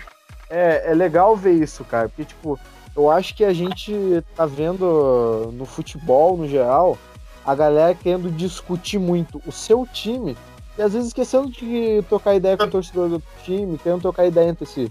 Hum. Exatamente. E uma coisa desse. Você, eu sou mais velho aqui, então eu lembro do primeiro programa que tinha no SBT ainda, com o Trio de Ferro ali, que Sim. tinha uma repórter chamada Ana Tereza Mota, a TT Mota. Ela é torcedora do Coxa, conheci ela, Cara, indica aqui já o convite pra TT pra gente fazer um podcast com a TT também. Concordo, boa. Ela tá. Ela foi, tava narrando o jogo do Coxa, né? Na... Sim, ela foi convidada, acho que no ano passado, retrasado, para começar um projeto de narração na, na Rádio Coxa, né? E foi a primeira narradora do estado do Paraná, né? Então a primeira mulher narrando o jogo foi ela. Cara, ela teve bastante crítica e tudo mais, mas ela foi lá, peitou, topou o desafio eu pago um pau pra caramba pra ela. É, eu também, tipo, eu, por exemplo, não, não curto muito o estilo de narração que ela faz, porque eu curto um outro tipo, mais, mais animado tudo. Mas, cara, a coragem que ela teve de estar em um clube de Série A, numa conta oficial, narrando ali, peitando, cara, não é toda pessoa que tem, não. Tem, tem Verdade. Não. Bem isso, cara. Por isso que eu tô. Vamos fazer um futuro próximo, a gente chamar a TT para fazer podcast com a gente também. Bora! Mas enfim, galera, vamos. Hoje a gente abriu a caixa de perguntas lá no, no nosso, nosso Instagram da página, segue a gente lá. E no Instagram da, das nossas páginas dos clubes mesmo. E, cara, recolhi aqui algumas perguntas. E. eu, eu, eu vou começar. Ah, eu vou começar aqui com uma pergunta que, que, eu, que eu achei maravilhosa. Quer do ver? Insta, do Insta Curitiba, ADM Coxa e ADM do Atlético Mil Grau. Cinco minutos de trocação sem luva. Quem cai primeiro? Bom, primeiramente, quem cai é o Paraná. Beijo. Ai, meu Deus. Segundamente, só, só por questões de curiosidade. 10 anos de boxe, 5 Krav Maga e 7 Taekwondo. Beijo do gordo. eu corro mais, corro mais. não, hoje em dia eu não aguento mais correr. Putz, eu, eu tenho saco de pancada aqui em casa, que tá até parado, que eu me mudei. Só, cara, eu, eu ia treinar lá, lá na casa onde eu tava. Nossa, 20 minutos dando soco naquele negócio, tava morto, cara. Então, o tio aqui não aguenta, não aguenta. Então, no ciclo de trocação, Coxa da Zoeira caiu. caiu também. Não, é foda. Cara, mas por, por conta dessas poucas e boas, eu vou até contar um caos de, na questão de briga. Teve uma vez que um cara me reconheceu na rua. É, eu fui fazer um trabalho para uma empresa ali perto do Couto mesmo. Não, não vou falar empresa por algumas questões. Uhum. E tava tendo alguma coisa de organizado ali por perto. E, mano, parou um cara na minha frente e falou: Que porra é essa? Que porra é essa o quê? Não é você que fica zoando o coxa, não sei o que, que ficou zoando a Imperial? Irmão, é piada. Não é por nada, não, mano. Zoeira. E o cara começou a querer me peitar. Eu falei, puta que pariu, eu tô no terreno dos caras, tô perto do estádio, tá tendo um negócio. Lascou! Falei, caralho do céu. Daí eu só me lembro que eu tinha visto assim naquelas árvorezinhas que tem, tem na rua, tinha uma caixa de, de papelão com umas garrafas. Eu saí correndo, peguei uma garrafa, quebrei assim. Falei, vem, vem, vem, vem, vem. Mano, eu nunca vi um gordão correr tão rápido. Sério, se você rolar uma bola na ladeira, não desce daquele jeito. É impressionante. Não, uma coisa que eu não entendo, briga de torcida, velho. Pra mim não me desce, velho. Eu usou a galera, já recebi ameaça, tudo que é tipo na minha página também, por zoar o Atlético, mas é zoeira, que era aquilo ali. Um cara se já veio me intimar, pô, você tá zoando o Atlético, não sei o quê. Falei, velho, você não brinca com teu amigo do trabalho? Não, mas quando eu posso? Falei, velho, é a mesma coisa, tô aqui dando munição pra galera brincar. Não quero. É, é. Não vou apanhar por causa de futebol, velho. Não, não tem. Ah, futebol é lazer, futebol é diversão, futebol é união, cara. Se fosse pra sair tretando, velho, é o ringue, os caras estavam se socando. E, cara, eu até entendo que tem torcedor de torcida organizada que gosta de pista e tudo mais. Mas eu sou da seguinte opinião. Cara, quer tretar, quer fazer pista? Vai todo mundo com um terreno baldio lá em Bocaiúva do Sul, no quinto dos infernos, e se mata por lá. É, também acho. Não precisa Exatamente. pegar e fazer em volta do estádio, que o clube tem que pagar, que depois da treta, suja a imagem, dá um. Exatamente, até pegando o gancho aí, eu vou contar do meu primeiro jogo no Couto Pereira, que eu, que eu tenho lembrança, né? Do Coxa. Foi Curitiba e São Paulo em 1998. O jogo que tinha mais de 50 mil pessoas e ficou mais, sei lá, 20 mil pessoas para fora, né? Meu pai me meu pai é atleticano, eu pedi, me sarnei para ele eu vou no jogo, né? Chegamos lá, fila quilométrica para entrar no estádio, né? Aí meu pai teve uma boa ideia. Ele falou assim: vamos entrar pela torcida do São Paulo, né? A gente tava sem camisa, nada. Entramos na torcida do São Paulo. 15 minutos depois a gente passou pra torcida do Coxa, beleza. Coxa ganhou, festa, tesão pra caramba. Cara, na hora de ir embora, eu lembro que a gente tinha que passar pelos ônibus do São Paulo, velho. E eu criança, né? Eu lembro que bomba estourando, porrada, pau comendo. Eu também, mesma coisa. Fiquei, sei lá, uns anos sem querer saber de futebol, porque aquilo lá me assustou. Uma criança, né? E, pô, fui ver o time, fui ver a torcida, de repente acabou nessa pancadaria toda aí. Por isso que desde então eu não, não, não curto mesmo porradaria, né?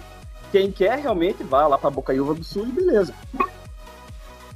Sim, e cara, eu acho isso muito foda, porque, por exemplo, é, 2019 eu passei por, por, uma experiência pessoal bem, bem complicada, envolvendo a própria torcida Fanáticos, cara. É, não sei se vocês ficaram sabendo, mas, mas tinha um grupo de, de torcedores que criaram um movimento chamado Churrascão, que é simplesmente uma galera que pegou aquele mascote usado que o Atlético soltou, é, o Furacão, botou ele numa faixa escrito churrascão, que é uma galera que se reunia para fazer churrasco. Excelente. Uhum. Um dia resolveram levar a faixa pro estádio. E nisso os torcedores da Fanáticos é, tocando terror. Falando, não, a gente vai pegar vocês, não, porque vocês estão pegando, estão usando com a história do clube. Mano, é uma faixa o mascote do clube. É um mascote que é feito pra criança, velho. Calma. Daí eu, que conheci a galera, entrei no grupo, Fui lá, eu estendi a faixa com outros dois piatas. Era pra eu ter levado a faixa para casa. Só que daí, como os piatas estavam em dois, os piatas falaram, não, a gente vai recolher, a gente leva. Resultado, eu fui para um lado, os piatas foram para outro. Roubaram a faixa dos piatas e, cara, espancaram os piatas por motivo de uma faixa porque tinha um cachorro. Sacanagem. Nada a ver, sacanagem mesmo. Sim, tanto que, tipo, no cenário do canal do YouTube tem até hoje. É, que antes a faixa era churrascão, é, Atlético e churrasco. Daí o Atlético imprimiu 40 mil faixas escrito churrascão, o Atlético é de todos. Porque Não. a Fanáticos queimou muito filme. Eu, depois de tudo, descobri quem foi, descobri qual comando foi. Deu uma. Uhum. Cara, é, são coisas ridículas. Não, não tem o porquê. E aproveitando esse gancho de polêmica, de briga, Cara, vou vou fazer uma pergunta aqui que, é, que teve bastante lá na minha página, pelo, pelo menos. Cara, quais jogadores já bloquearam vocês? E se vocês já receberam ameaças e processos? Fala aí, Alessandro, começa você, que a minha lista é grande.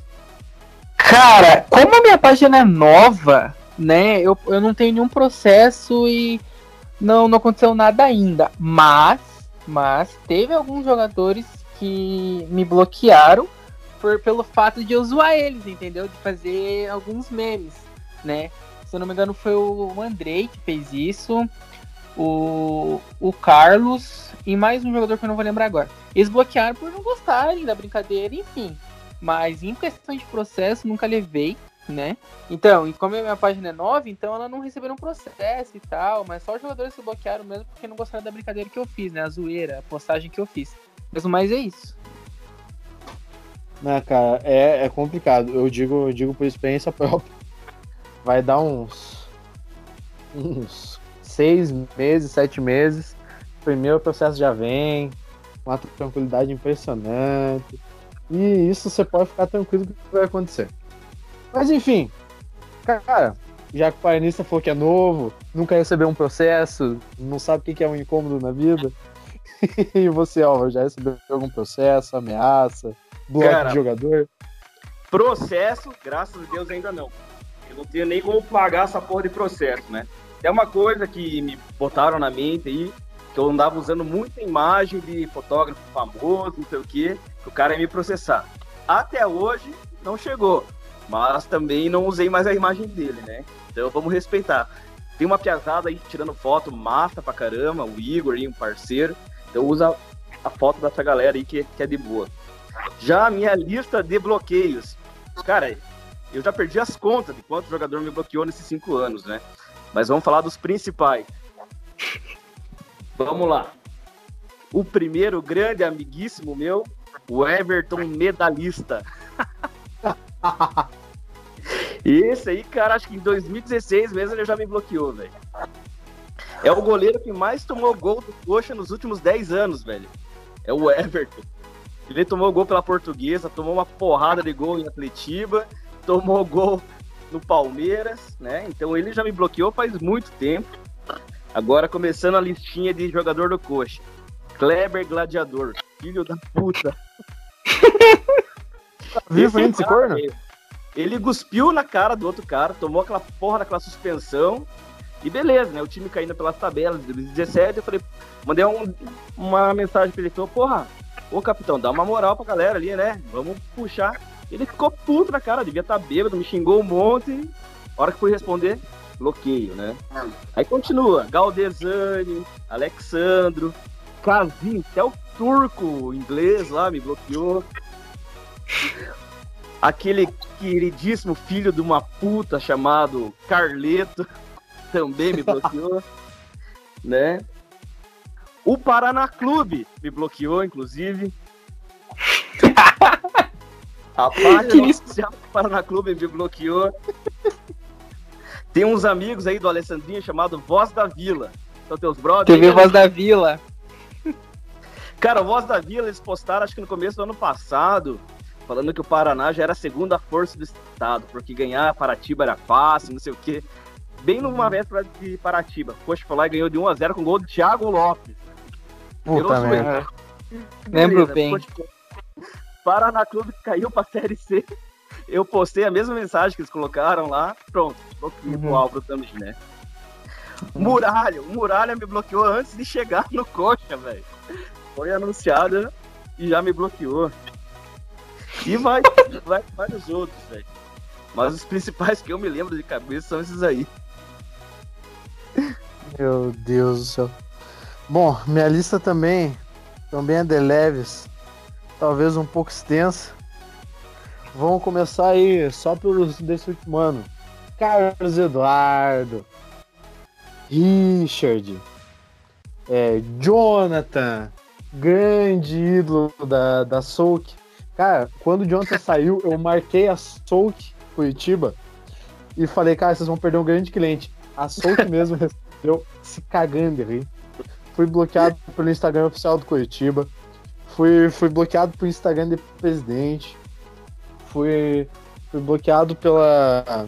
Putz, não sei se é Coxa Nauta, não. Fui bloqueado pela Rede Coxa, que, que é impressionante. Nunca vi uma rede de um clube conseguir envergonhar tanto o próprio clube.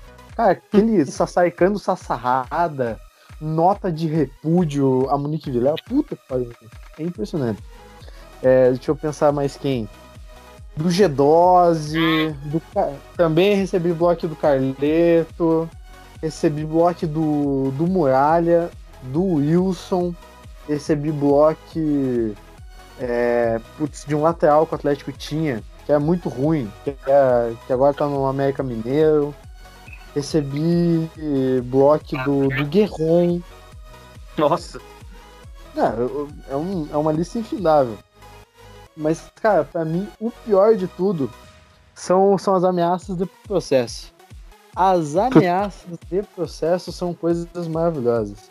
É, de morte também. Putz, teve uma vez que pegaram e descobriram onde eu morava, porque eu fiz um story no meio da rua e mandaram uma cabeça de porco lá pra casa. Nossa senhora! Meu Deus, cara! Como é isso? É sem sacanagem.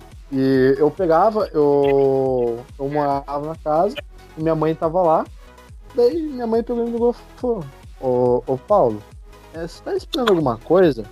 Não. Você encomendou alguma macumba? Não. Porque deixaram uma cabeça de porco aqui. Falei, mãe, tá nova? Tá, tá fedendo? Não. Jogaram onde? Dentro de uma caixa. Bota passar essa porra. ah, Cara, e... ah, botei passar, desfiei e dei pros gatos. Deu uma caganeira, que puta que me pariu. Se fudeu no fim ainda. É, é o pior de tudo.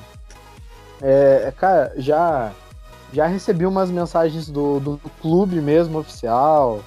É, só que eu sempre fui muito burro e peitava.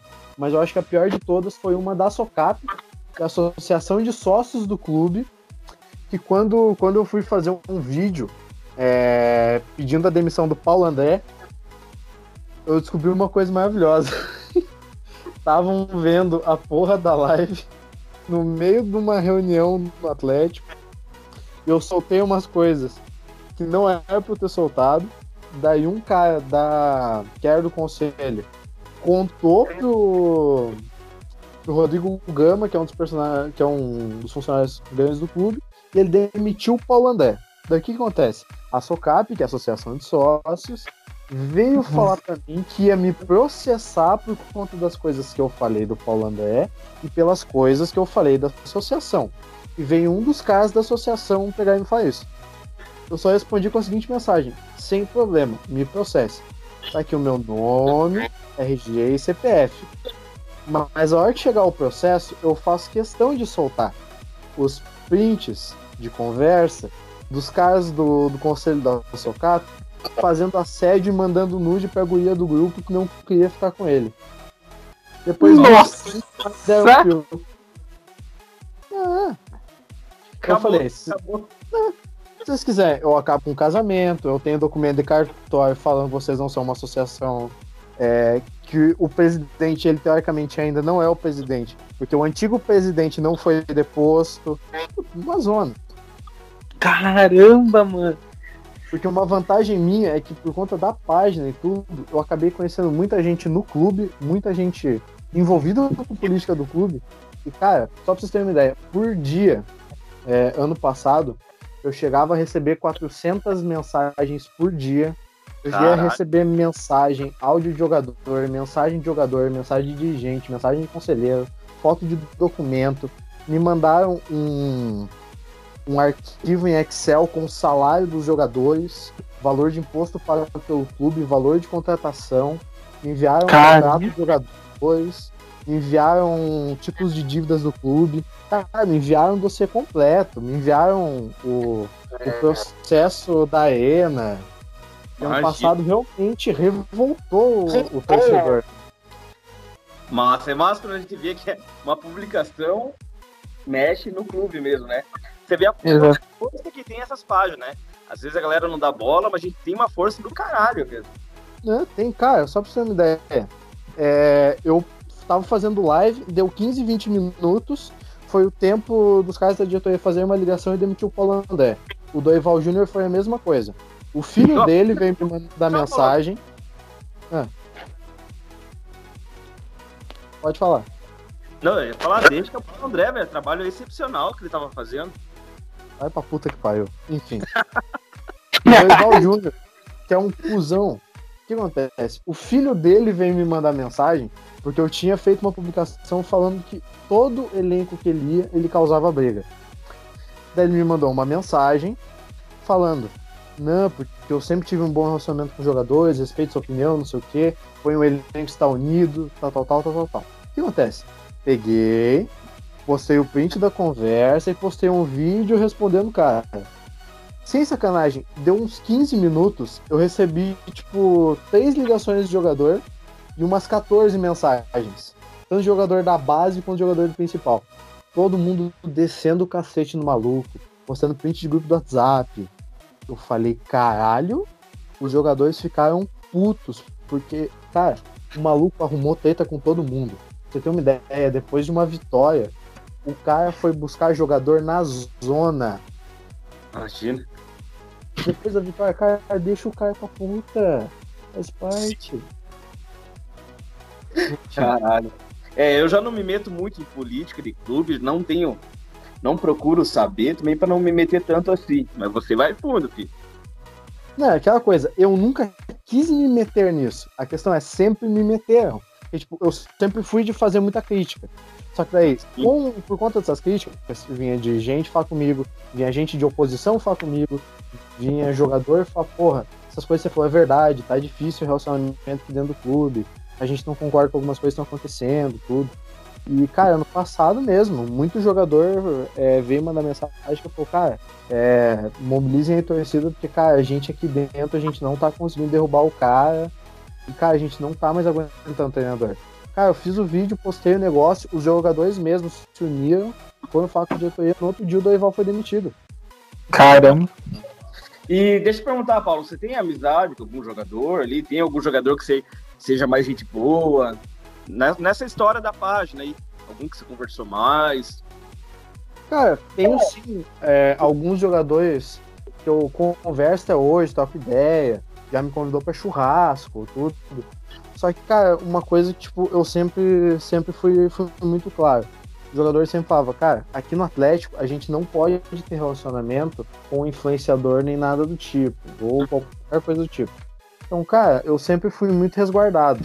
Até mesmo depois que o cara saiu do clube, eu não comento quem é, tudo, mas, cara, já fui para casamento de jogador, já Sim. fui em festa, já fui, já fui para Balneário Camboriú.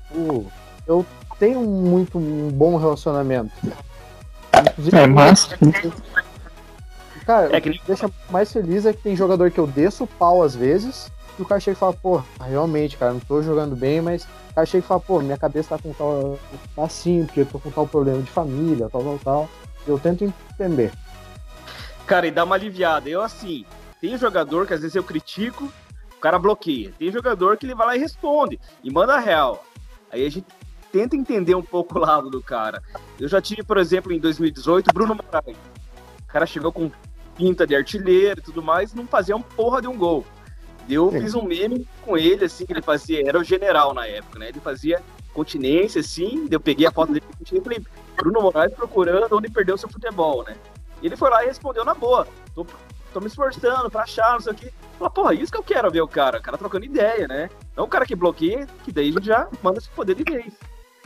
É, um, um exemplo mesmo, é o Carlos Eduardo. Ele me bloqueou, só que ele respondeu até algumas páginas que fizeram umas vezes um pouco mais velhas, falando, cara, eu tô tentando, é, me dá um tempo aí. E o cara realmente melhorou. Agora, um, que, por exemplo, foi cuzão pra caramba foi o Richard. Que foi lá, só fez cagada, tudo.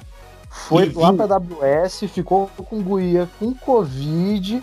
As fotos eu vazei, mandei pra diretoria e ele ainda quis dar migué, falando que era foto antiga antes do Covid. Sendo Nossa. que esse filho de uma puta chegou em julho, quando já tinha o Covid. E ele Sim. do nada, assim, foi pra WS e saiu com o casal. Alter.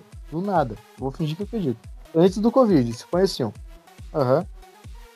Olha, mas aproveitando, mudar um pouco, aliviar o clima aí, falar de cara gente boa. Eu tenho uma listinha que eu fiz aqui previamente de pessoas que eu troquei ideia já pela página, que a página uhum. tá disso, sabe? Por exemplo, o uhum. Alex foi um cara que eu nunca imaginei conhecer, né? Não conheço ele pessoalmente, mas já troquei várias ideias com ele. Atleticano, gente boa. Cicupira, velho. O cara já compartilhou é stories meu que marquei ele. Então, um cara que eu admiro pra caramba, né? O Walter Bordão, cara, fiz meme quando ele tava, acho que no CSA, jogando contra o Coxa ali. Ele foi lá, curtiu, deu risada. E falei, pô, beleza, então, né? Tem a parte boa também, né, pesado? Não, é muito da hora isso. Sim, exatamente. Tem uma parte da hora, assim, que. Eu, eu também, cara, quando a página começou a crescer, é, minha página se expandiu pela garotada da base. Enfim, chegou em alguns jogadores do time profissional, né? E, cara, eu peguei uma amizade, um cara muito gente boa que é o, o, o Car, né? Os, narra os narradores sempre falavam que esse nome era o nome mais estranho assim, que tinha no, no, time do Paraná. E, cara, a gente trocou uma ideia pela página mesmo, né? Que ele começou a seguir. Eu falei, não, cara, brigadão por seguir a página aí, que Deus abençoe, tamo junto. Aí começamos a trocar uma ideia. Daí uma vez ele veio aqui em casa, cara. Veio aqui em casa, entregar uma camisa, a gente conversou, o papo foi da hora, que o Paraná tava na fase ruim. A gente trocou uma ideia sobre isso, né, cara? E foi muito massa. E outra pessoa também que eu troquei uma ideia foi o Renan Bressan também e o Fabrício. São essas três pessoas aí que eu troquei mais ideia, que a página me proporcionou isso também. E sempre eu via minhas críticas e, né, e falava assim, ah, cara, vai melhorar. Eu sei que eu joguei mal, mas me dá um tempo, né? Enfim. Então sempre tem uma parte boa aqui, né, não, é, né? Por exemplo, de jogador gente boa, que eu, que eu troquei ideia, de ex-jogador. O, o Gabiru é um cara muito gente fina. O Cocito, cara, você se caga da risada com o maluco. O Cico Pira. O, o Douglas Sene, que, que é a reserva em 2001 e hoje mora no Rio, tudo. Tem, uma, é, tem um restaurante que faz costela no bafo. Cara, uma coisa tesão é, tipo, a gente, muitas vezes, a gente conseguiu fazer amizade por conta da página com ídolos da gente de infância, tudo. Sim, Isso que eu acho. Sim, cara, mas. Mas uma coisa, até uma, mais uma revelação aí, né? Pra bombar o podcast. Eu trabalhei no Coxa, trabalhei entre 2010 e 2011, né? Trabalhei no marketing do Coxa. E eu lembro que o, o nosso administrativo todo do, do, do Curitiba fica no Couto Pereira. E todo o alojamento da base também é no Couto Pereira, né? Então eu tava diariamente ali, então almoçava junto com o pessoal da base. Então, na época, eu peguei muita amizade com o Lucas Claro, com o meu melhor amigo do futebol até hoje, que falo, é o Alisson Maia, né? E é massa ver a correria dos caras também, velho. A gente Sim. acaba entendendo um pouquinho ele. Cara, o Alisson, ele me convidou pro casamento dele, foi, foi tesão pra caramba. Vi jogador mais bêbado que eu aquele dia. E foi, foi massa mesmo, velho. Não, é muito e... Tipo, tu vai entendendo como que é a vida dos caras também, né? Sim. Cara, tem uma passagem, o Alisson Maia me perdoa aí, eu vou contar. Cara, 2011, eu me formei, né? E fui fazer minha formatura em março de 2011. O Alisson, ele não tava, acho que não tava no profissional ainda. E, cara, o Alisson é um cara totalmente simples, né? Lá do interior do Tocantins e tal. E eu convidei e falei, cara, eu quero que você vá na minha formatura. E ele veio, voltou antes das férias para minha formatura, alugou um terno, né? Lá na formatura ele falou, oh, tira uma foto minha que vou mandar para minha mãe eu usando um terno pela primeira vez, né? Eu falei, pô, que massa, né? O que acontece? A minha mesa na formatura era bem próxima da porta de entrada do, do, do salão de festas e tava lá, altas horas da noite, o Alisson Maia parado lá da porta e a galera chegando, entregando o negócio pra ele, achando que ele era segurança, velho, da festa. E ele, ele, chora até hoje, de dar risada. Ele, sempre a gente se encontra, ele lembra dessa história aí. Que o cara achava que ele era segurança na festa lá. Porque ele era marião, né? E de terno e gravata. E foi massa pra caramba. Meu parceiro até hoje, o Alisson. Cara, eu, eu. Nessas histórias, tem um cara que jogou no Atlético já faz uns, uns 3, 4 anos ele deu uma festa e ele me chamou, cara. E aquela coisa, festa de jogador de futebol, os caras não tem dó, velho. É, é, picanha e carne nobre, cerveja e uísque à vontade que se foda. E, cara, condomínio de luxo, tudo, pagode rolando, eu já não sou muito do pagode, comecei a ficar bêbado, comecei a cantar raça negra. É, eu só me lembro que em um certo momento, era uma, duas horas da manhã, tum, eu me lembro de estar tá dançando em cima da mesa com um lateral da base. Tum. Me... Eu me lembro de estar tá fazendo carne. Tum. Eu me lembro de estar tá ajudando alguém a tomar banho que tinha se vomitado inteiro. Tum. Eu acordei no me deu massagem. Sem sacanagem. Eu acordei no me deu massagem. Com o Thiago Heleno do lado. Não, com dois sapatos de palhaço enorme. Não sei de onde aquilo surgiu.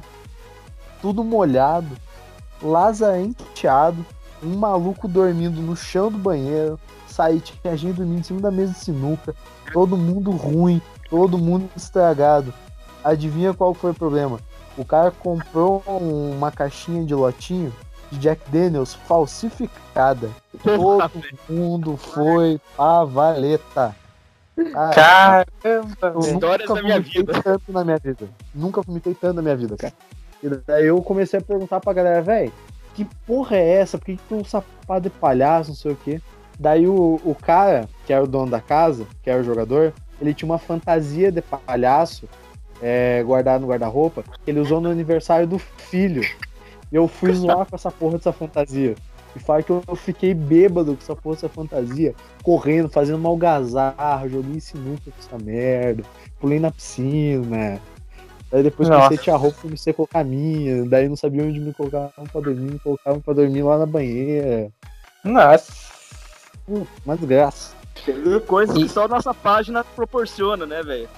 A gente, como torcedor normal, não ia viver essas porra aí. É verdade, porque, velho, aquele dia, cara, foi tesão, mas dor nas costas e ressaca foi foda. Cara, aproveitando aqui a, a toada da pergunta, cara, qual que é a melhor lembrança, a maior lembrança de vocês como torcedor? A lembrança mais marcante, tanto do lado bom quanto do lado ruim. Começa aí, Álvaro, que eu não vou pensar aqui. Cara, pra mim, assim, uma lembrança foda mesmo, porque quando eu fui trabalhar no Coxa, né, o que acontece? Na época, eu, eu sou formado em marketing, né, então em 2010 eu tava para me formar, e acho que foi em janeiro, se não me engano, apareceu uma oportunidade no Curitiba, no marketing lá. Eu fiz a entrevista, né, uma terça-feira, falou assim, ó, até sexta-feira a gente dá resposta para você, né. Cara, eu lembro que sexta-feira, seis da tarde, eu tava do lado do telefone de casa ainda, do celular também, esperando a ligação. Não rolou a porra da ligação, né? Falei, pô, não, não passei, né? Não vou ser contratado. Aí, eu acho que um mês e meio depois, me ligaram, ah, aqui é do Curitiba. Ah, você quer vir trabalhar, você fez entrevista, você passou. Eu um emprego massa, velho. Eu lembro que eu cheguei pra dona da empresa e falei, ó, tô, tô saindo. Ela, não, fica aqui, vou te dar um aumento. Eu falei, não, cara, é o Curitiba, eu, é meu sonho, né? Vou viver isso aí. Então, como torcedor, a realização do meu sonho foi trabalhar no Coxa. Eu lembro que eu cheguei lá na primeira semana com uma camisetinha antiga que eu tinha da Pênalti. Na época, a patrocinadora, a patrocinadora era a Loto. Aí o uhum. diretor de marketing falou assim, não, cara, pega aqui cinco camisetas do Coxa pra você. Eu falei, velho, ganhei camisa, né? E que ali, convivi com, com, o time. Foi em 2010. Então, poxa, se podendo, ser de tomar aquela punição gigante pela invasão de campo de 2009. Eu ia uhum. trabalhar casa de madrugada, ia para Joinville, que tinha jogo lá, voltava de madrugada e voltava feliz. Ia trabalhar no domingo, ia trabalhar feliz, porque, porra, tava com o meu time. Eu ia trabalhar com o meu time, né? Ia receber as pessoas, os visitantes do, do, clube lá, mostrar o estádio e tudo mais. Feliz uhum. da vida, cara. Então, aquele ano, eu trabalhei um ano no Curitiba, foi uma realização de um, de um sonho mesmo. E você, Alessandro? Então, cara, é um momento assim que para mim é algo simples que eu vou falar, mas que para mim marcou muito. Foi quando que eu tava fazendo uma live, né? Fazendo um bate-papo com a galera ali. Isso foi numa quarta-feira. É, de noite, assim, daí eu terminei a live, cara. Daí do nada eu comecei a receber uma mensagem, um monte de mensagens no direct, no WhatsApp, falando que a galera da base estava começando a seguir minha página e começaram a falar dela lá dentro da base, né? É, treinador, enfim, auxiliar técnico dos caras, sabia meu projeto. Então, para mim, entanto, foi um momento simples, assim, para alguns pode ser simples, mas para mim foi inesquecível porque eu tava começando o projeto, os caras gostou, os caras apoiou e para mim foi uma alegria imensa. Aquele dia eu lembro que eu até pulei no meu quarto de felicidade. Porque a galera começou sub-20, sub-15, sub-17, todo mundo começou, cara, que página da hora, começaram a seguir. E eu lembro que eu bati 200 seguidores nessa noite que a galera começou a seguir, tipo, mais 100 pessoas seguiu da base, assim, ao todo a galera. E pra mim foi massa. Aproveitando essa pergunta aí, é, uma galera paranense pergunta pra mim se eu quero um dia trabalhar no clube. E o meu sonho é trabalhar lá, na, na parte do marketing, né? Então espero que um dia eu possa realizar isso, que é uma coisa que eu quero realizar, uma coisa que eu, eu desejo desde que eu criei o projeto. É, na verdade, meu sonho sempre foi ser jogador, né? Mas daí não deu boa e, cara, não... meu sonho, e meu sonho é trabalhar no Paraná, né? Espero que eu possa realizar isso um dia. E, Alessandrinho, mas será que agora na Série C, se você passar de meião e camisa lá, não contratam, velho? Ah, eu acho que, eu acredito que sim, entendeu? Receber um salário de uns, uns milão por mês, tá bom, bom. Tá ótimo. Pô, não fala isso, velho. Eu passei esses dias de carro na frente do CT, tava o Petalha lá pegando, quem passava ele inscrevia no Paranaense, velho. Já, então foi 80 é inscritos, alguma coisa assim. E pra você aí, Paulo? Manda a tua aí. Cara, pra mim, o... tem, tem dois momentos, pra mim são, são, são lembranças importantes.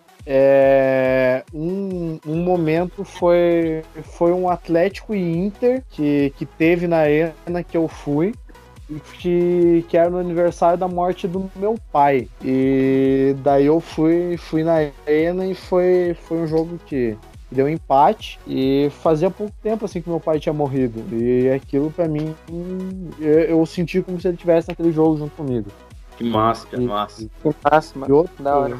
outro momento cara eu acho que foi foi a final da Copa do Brasil na Arena, que tipo, a, a Bulldog entrou em contato com a, com a página e ofereceu pra gente ir no camarote. Eu falei, porra, tesão, nunca tinha ido no camarote desse jeito, final ainda. Primeiro, que o camarote. Cara, não adianta, camarote é uma merda. A visão de camarote é sempre uma merda. Escutei isso de uma galera, de, de vários outros clubes. É muito mais tesão a visão da arquibancada. E, cara, beleza, mas não vou reclamar.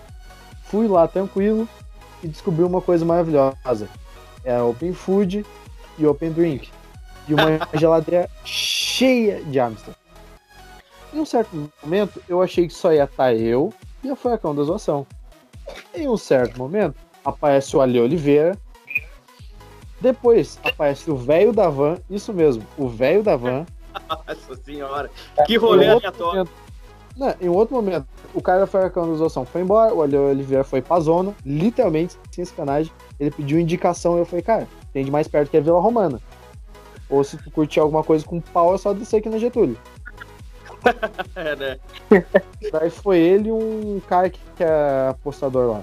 Daí ficou eu e o de menor. Um PH que foi junto lá, que na época me ajudava na página. Daí o de menor foi embora. Ficou eu, o velho da van. O velho da van me convidou. Fui pro camarote da van. No camarote da van tava o Ratinho Júnior. O Ratinho Júnior bebaço. O velho da van com bafo de uísque. Eu já tinha tomado, eu acho que umas 15, 16 latinhas. Porque pensa, o jogo é às 9h30, eu cheguei às 7. Nossa, e bebendo, bebendo, bebendo. Tiveram que colocar a cerveja de novo na geladeira. Cara, quem tivesse no camarote pode falar. Eu passei uma vergonha impressionante. Eu tenho os stories que eu gravei com ele Oliveira até hoje. São coisas ridículas. Deu falando embolado, cozido de bêbado. Tem uma foto minha com o velho da van, torto, com o olho caído. O cara, assim, se você vê, ele tá com uma baba assim do lado, com as babas de espuma de cerveja. Nossa, uma merda. Que coisa, rolê aleatório mesmo, hein? Não, cara, eu sou campeão de dar uns rolês aleatórios, sem canais. Se algum dia eu for contar umas histórias da minha vida, pior que eu tenho foto, eu tenho foto e prova de todas essas bostas. Algum dia eu mando pra vocês no, no grupo. Mas enfim. Que massa, massa. Cara, e algum dia a gente pega um episódio só pra contar as nossas histórias. Mas, cara, agora, pra, já que estamos para uma hora de papo, vamos aproveitar agora para ir chegando ao fim fazendo duas perguntas aí para cada página. Duas perguntas que vieram dos torcedores, perguntas mais zoeiras, perguntas de respostas rápidas. Vamos ver o que, que vai sair disso daqui. A primeira pergunta vai para você, Alessandrinho. Ai, meu Deus. A, a pergunta é de Antonella Ribeiro. Por que metade das fotos da página que você posta é no Colton na Arena. É porque assim, ó, no Couto Pereira, eu quero mostrar que o Couto é no salão de festa, né, cara? Isso é. isso aí é. É, entendeu? É nítido, entendeu? Tem que mostrar que é no salão de festa. E na arena, cara, porque olha, Ah, é o nosso salão de festa também. Ai, Jesus do céu. Não acredito que essas horas da noite, depois de trabalhar o dia inteiro, tem que escutar essas piadas. Maravilhoso essas piadas. Não, vamos falar, o, o Renan, meu parceiro do Insta Curitiba, também mandou, né? Pergunta pro Alessandrinho lá por que, que só tem foto no Couto Pereira na, no- na página dele, né? É, sacanagem. Sobre a página do Paraná foi a pergunta que mais veio. Na, na página da, da Atlético Miguel veio umas 6, 7 vezes essa, essa pergunta em contextos diferentes. E agora vai pra você, Álvaro. Diga lá. Essa aqui uma pergunta pesada. O que você acha, sinceramente, da fita azul? Fita Azul foi um título mundial, velho. Cara, falar. Fita Azul na época lá, beleza, foi uma excursão do Coxa, mas era um outro contexto, outra época, né? Na época eu acho que valeu a pena, realmente. Foi uma conquista. Lá jogou com times importantes, né? Coxa tem uma história aí de, de ganhar de Atlético de Madrid, todo Atlético é freguês, ganhar da seleção da França e tudo mais. Beleza. Tá, tá, tá na história, velho. Hoje eu não considero mais do que um- uma lembrança, né? Fita azul, beleza. Mas tá lá na história, né? Tá marcado. Ganhamos. Bom, agora vem a minha pergunta. E essa é, é uma pergunta que me dói responder. E a, a resposta, é, a pergunta é: Você já falou com Petralha? Ele te xingou? E a resposta é sim. Eu tive duas oportunidades de falar com o Petralha. Uma vez numa mesa com alguns conselheiros, que eu só fiquei quietinho, porque tinha muita gente. É impressionante ver o cara falando. É impressionante que o cara con- consegue convencer um esquimó de que aquilo que ele tá vendo não é gelo, é areia. O cara é impressionante debatendo. E a outra vez foi uma vez que eu fui pedir pra tirar uma foto com ele. Ele falou: Ah, vá tomar no cu, tem mais coisa pra fazer. E saiu andando. Cara. Petralha de ser velho da guerra. Cara, só pra emendar, que teve uma per... bastante pergunta que não foi respondida. Vocês têm aquele seguidor que você sabe, porra, esse cara é parceiro, tá sempre aqui na página, sempre curtindo, sempre respondendo. Porque eu tenho os meus que mandaram pergunta hoje, que é a Carol, tem a Marília, tem o, o Diego, tem o Felipe, são os caras que estão sempre. Qualquer porcaria que eu posto, eles estão lá curtindo. Vocês têm também os seguidor raiz aí? Tenho. Sim, cara. Fala aí, meu grau, pode falar. Cara, eu tenho seguidor raiz, só que eu tenho um que se supera que, por questões de, de, de relacionamento dessa pessoa com o namorado. Eu não vou não vou expor o nome, mas eu tenho uma seguidora que ela tá desde quando a gente tinha 700 inscritos. Ela tá até hoje no grupo. Teve um dia que ela falou, comecei a namorar um coxa branca. Eu porra, que merda, hein? Ela falou, não, esse não é o pior de tudo. O quê? Deixa eu te mostrar um negócio. Ela me mandou uma foto dele. O cara teve a pachorra de mandar uma foto pra ela usando calcinha fio dental e falando: Vem neném. E, tipo assim, atrás da foto tem um bandeirão do coxa. Uns negócios da Império. Eu falei, puta que me pariu. cara. Não, Aquele dia eu falei, eu não precisava. Existem momentos na vida onde ser cego é uma benção. Esse era um momento. Não, realmente entendo, velho. Eu não entro nessa questão aí, que nem eu falei aquela hora, zoeira com opção sexual, não acho legal, mas tem os caras que se supera, velho. A gente tem história aí, vários torcedores recentes aí que deram o que falar, né? Sim, aham, exatamente. Essa- Esse episódio aí foi, olha, um cúmulo do cúmulo. Não vou nem comentar que essa foi uma das minhas ameaças do processo. então eu, eu vou evitar comentários sobre, sobre utensílios usados em salão de beleza. Porque eu só recebi assim, uma ligação bem feliz de um advogado. É o seguinte, retiro 20 mil de indenização. Não, já tirei, pode ficar tranquilo. Não, já era. É, que isso. Nunca vi na minha vida. Nem sei do que você tá falando. Mas enfim. Álvaro, vamos à segunda pergunta.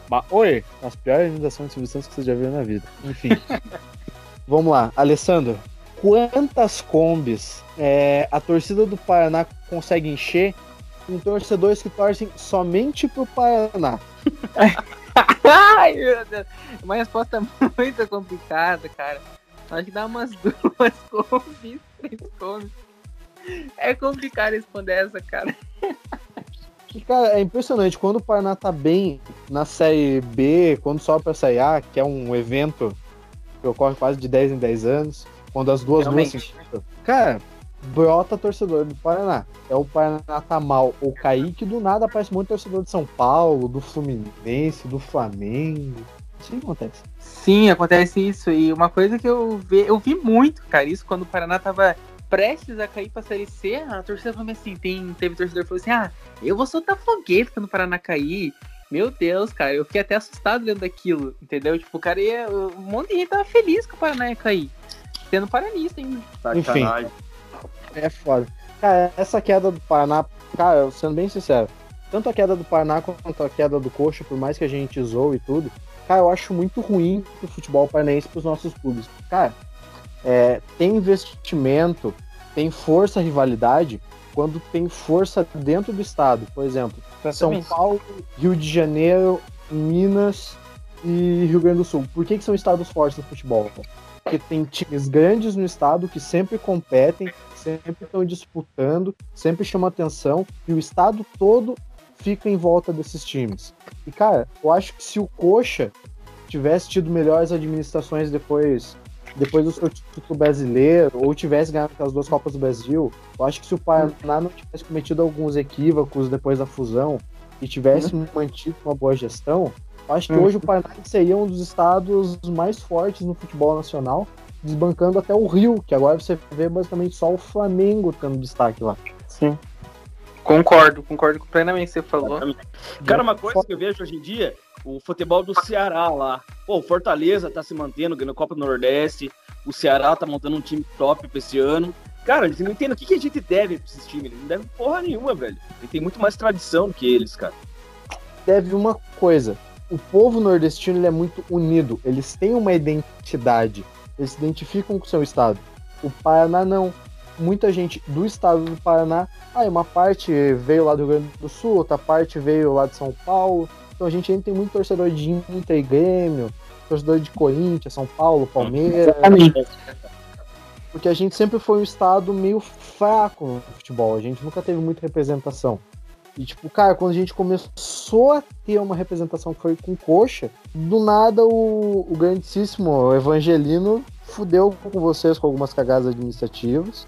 O Paraná também é um time riquíssimo que começou a querer gastar demais sem ter resultado. Exatamente também teve muitas gestões temerárias que quase faliram o clube.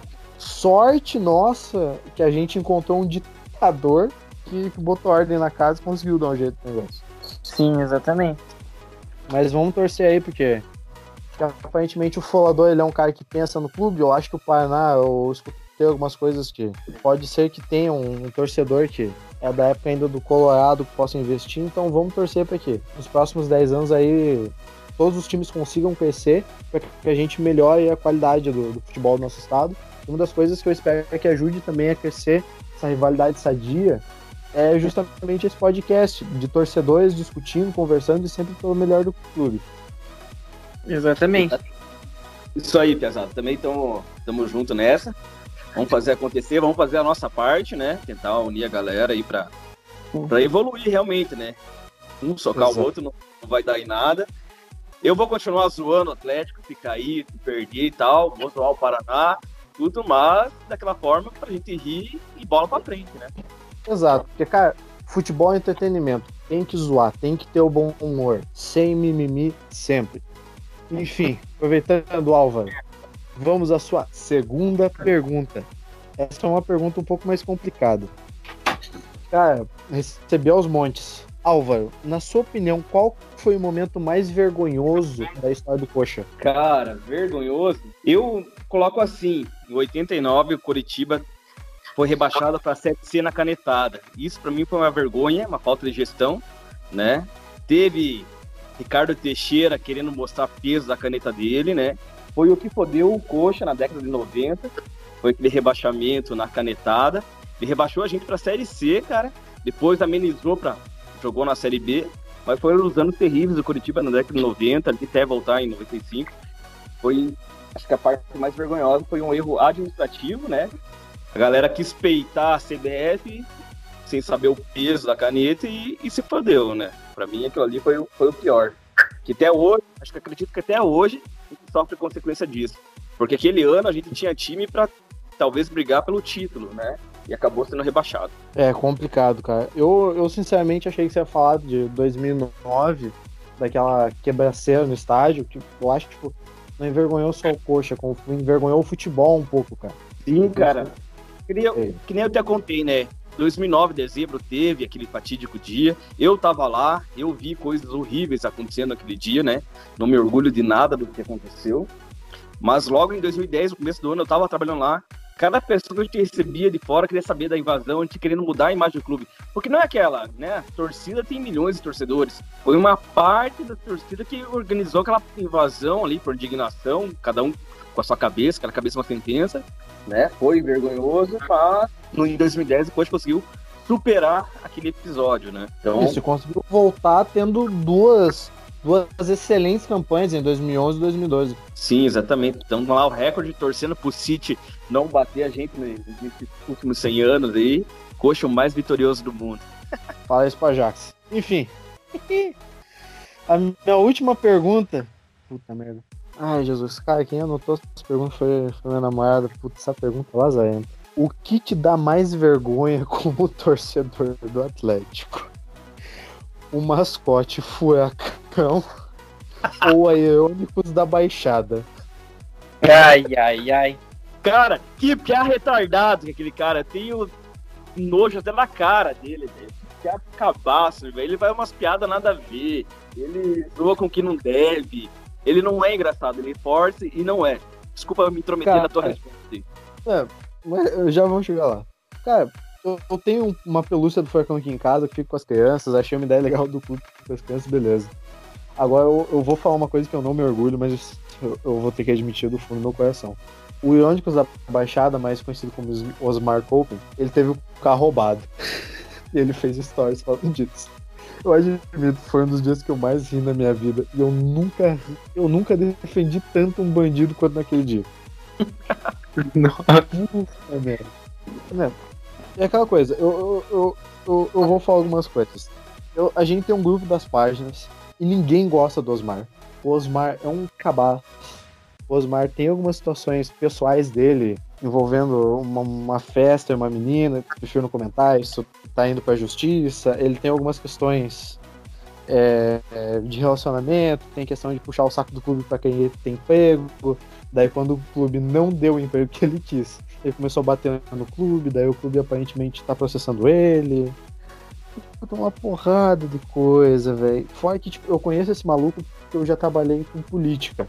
Eu trabalhei para um candidato lá de Almirante Tamandaé. E o Irônicos, ele é de Almirante Tamandaé. Você sabe o que você chegar no lugar e falar, pô, eu tenho uma página do Atlético que todo mundo falando, cara, você não é amigo do Osmar, né? Eu não, por quê? Porque ele trabalhou aqui e ele era um saco. Sem sacanagem, a prefeitura inteira de Almirante Tamandaé, cargo comissionado, o prefeito chamava ele de porre. Ele conseguiu ser demitido de um cargo público porque ninguém mais aguentava ele. Ele, puta que me pariu. Eu, eu não consigo definir o quão chato ele é. É, é, é um negócio impressionante. Putz, sacanagem. Pra mim, o Irônicos é o sinônimo de, de vergonha. De vergonha. Cara, e ele no começo dos vídeos que tinha dele no YouTube rebolando, né? Cantando axé e rebolando até o chão, e ele não fala. É, ele excluiu, mas eu tenho tudo salvo. Nossa! então, não é só você, então. Não, se é pra ser filho da puta, a gente é filho da puta com, com orgulho. Mas, cara, é, o que o Coritiba tem de vergonha por ter, ter caído no centenário eu acho que é equiparável ao Atlético ter o Osmar como digital influencer do Atlético. Foda. Cara, eu não consigo mesmo. entender como que esse PA consegue ter tanto. Ele deve comprar alguém, ele deve estar tá, tá chupando alguém, não é possível. Fez uma macumba, alguma coisa esse PA fez. Foda. Ah, mas é isso mas, enfim, aí, galera. Vamos Exatamente. encerrando por aqui ou não? Vamos. Enfim, galera, essas foram todas as perguntas. Daqui a mais alguns meses vamos fazer mais um desses aí pra galera, respondendo perguntas, que é sempre interessante dessa conversa. Agora, próximo programa já vai ser a gente falando sobre o que, que a gente espera dos nossos times pro próximo, pra próxima temporada. Próximo ano não, porque a temporada já acabou em, em 2021. Enfim, galera, agradeço muito vocês aí pela participação. Que seja um longo projeto. Enfim, galera. Tamo junto, piazada. Vamos pro próximo aí, vamos pra cima. Que vai dar boa. Sempre bom o papo aí com a galera consciente, a galera cabeça aí. Achei massa mesmo, viu? Um abraço pra vocês aí até o próximo. Até. É isso aí, galera. Espero que vocês tenham gostado aí do nosso, da nossa conversa, do nosso bate-papo. Esse projeto vai crescer muito ainda. E é isso aí, galera. Não esqueça de seguir as nossas páginas, hein, galera. E siga, e siga o nosso Instagram também. Exato. E, gente, além de seguir o nosso Instagram, lembre-se, você que está escutando esse podcast e chegou até aqui, pegue e mande ele para seus amigos, mande nos grupos do WhatsApp, pegue e posta no seu Instagram, ajuda a gente a pegar e divulgar esse projeto. E, gente, agradeço a toda a população paranaense do Brasil e falou! Falou! Valeu, galera. Até a próxima. Falou, galera. Até a próxima. Tamo junto.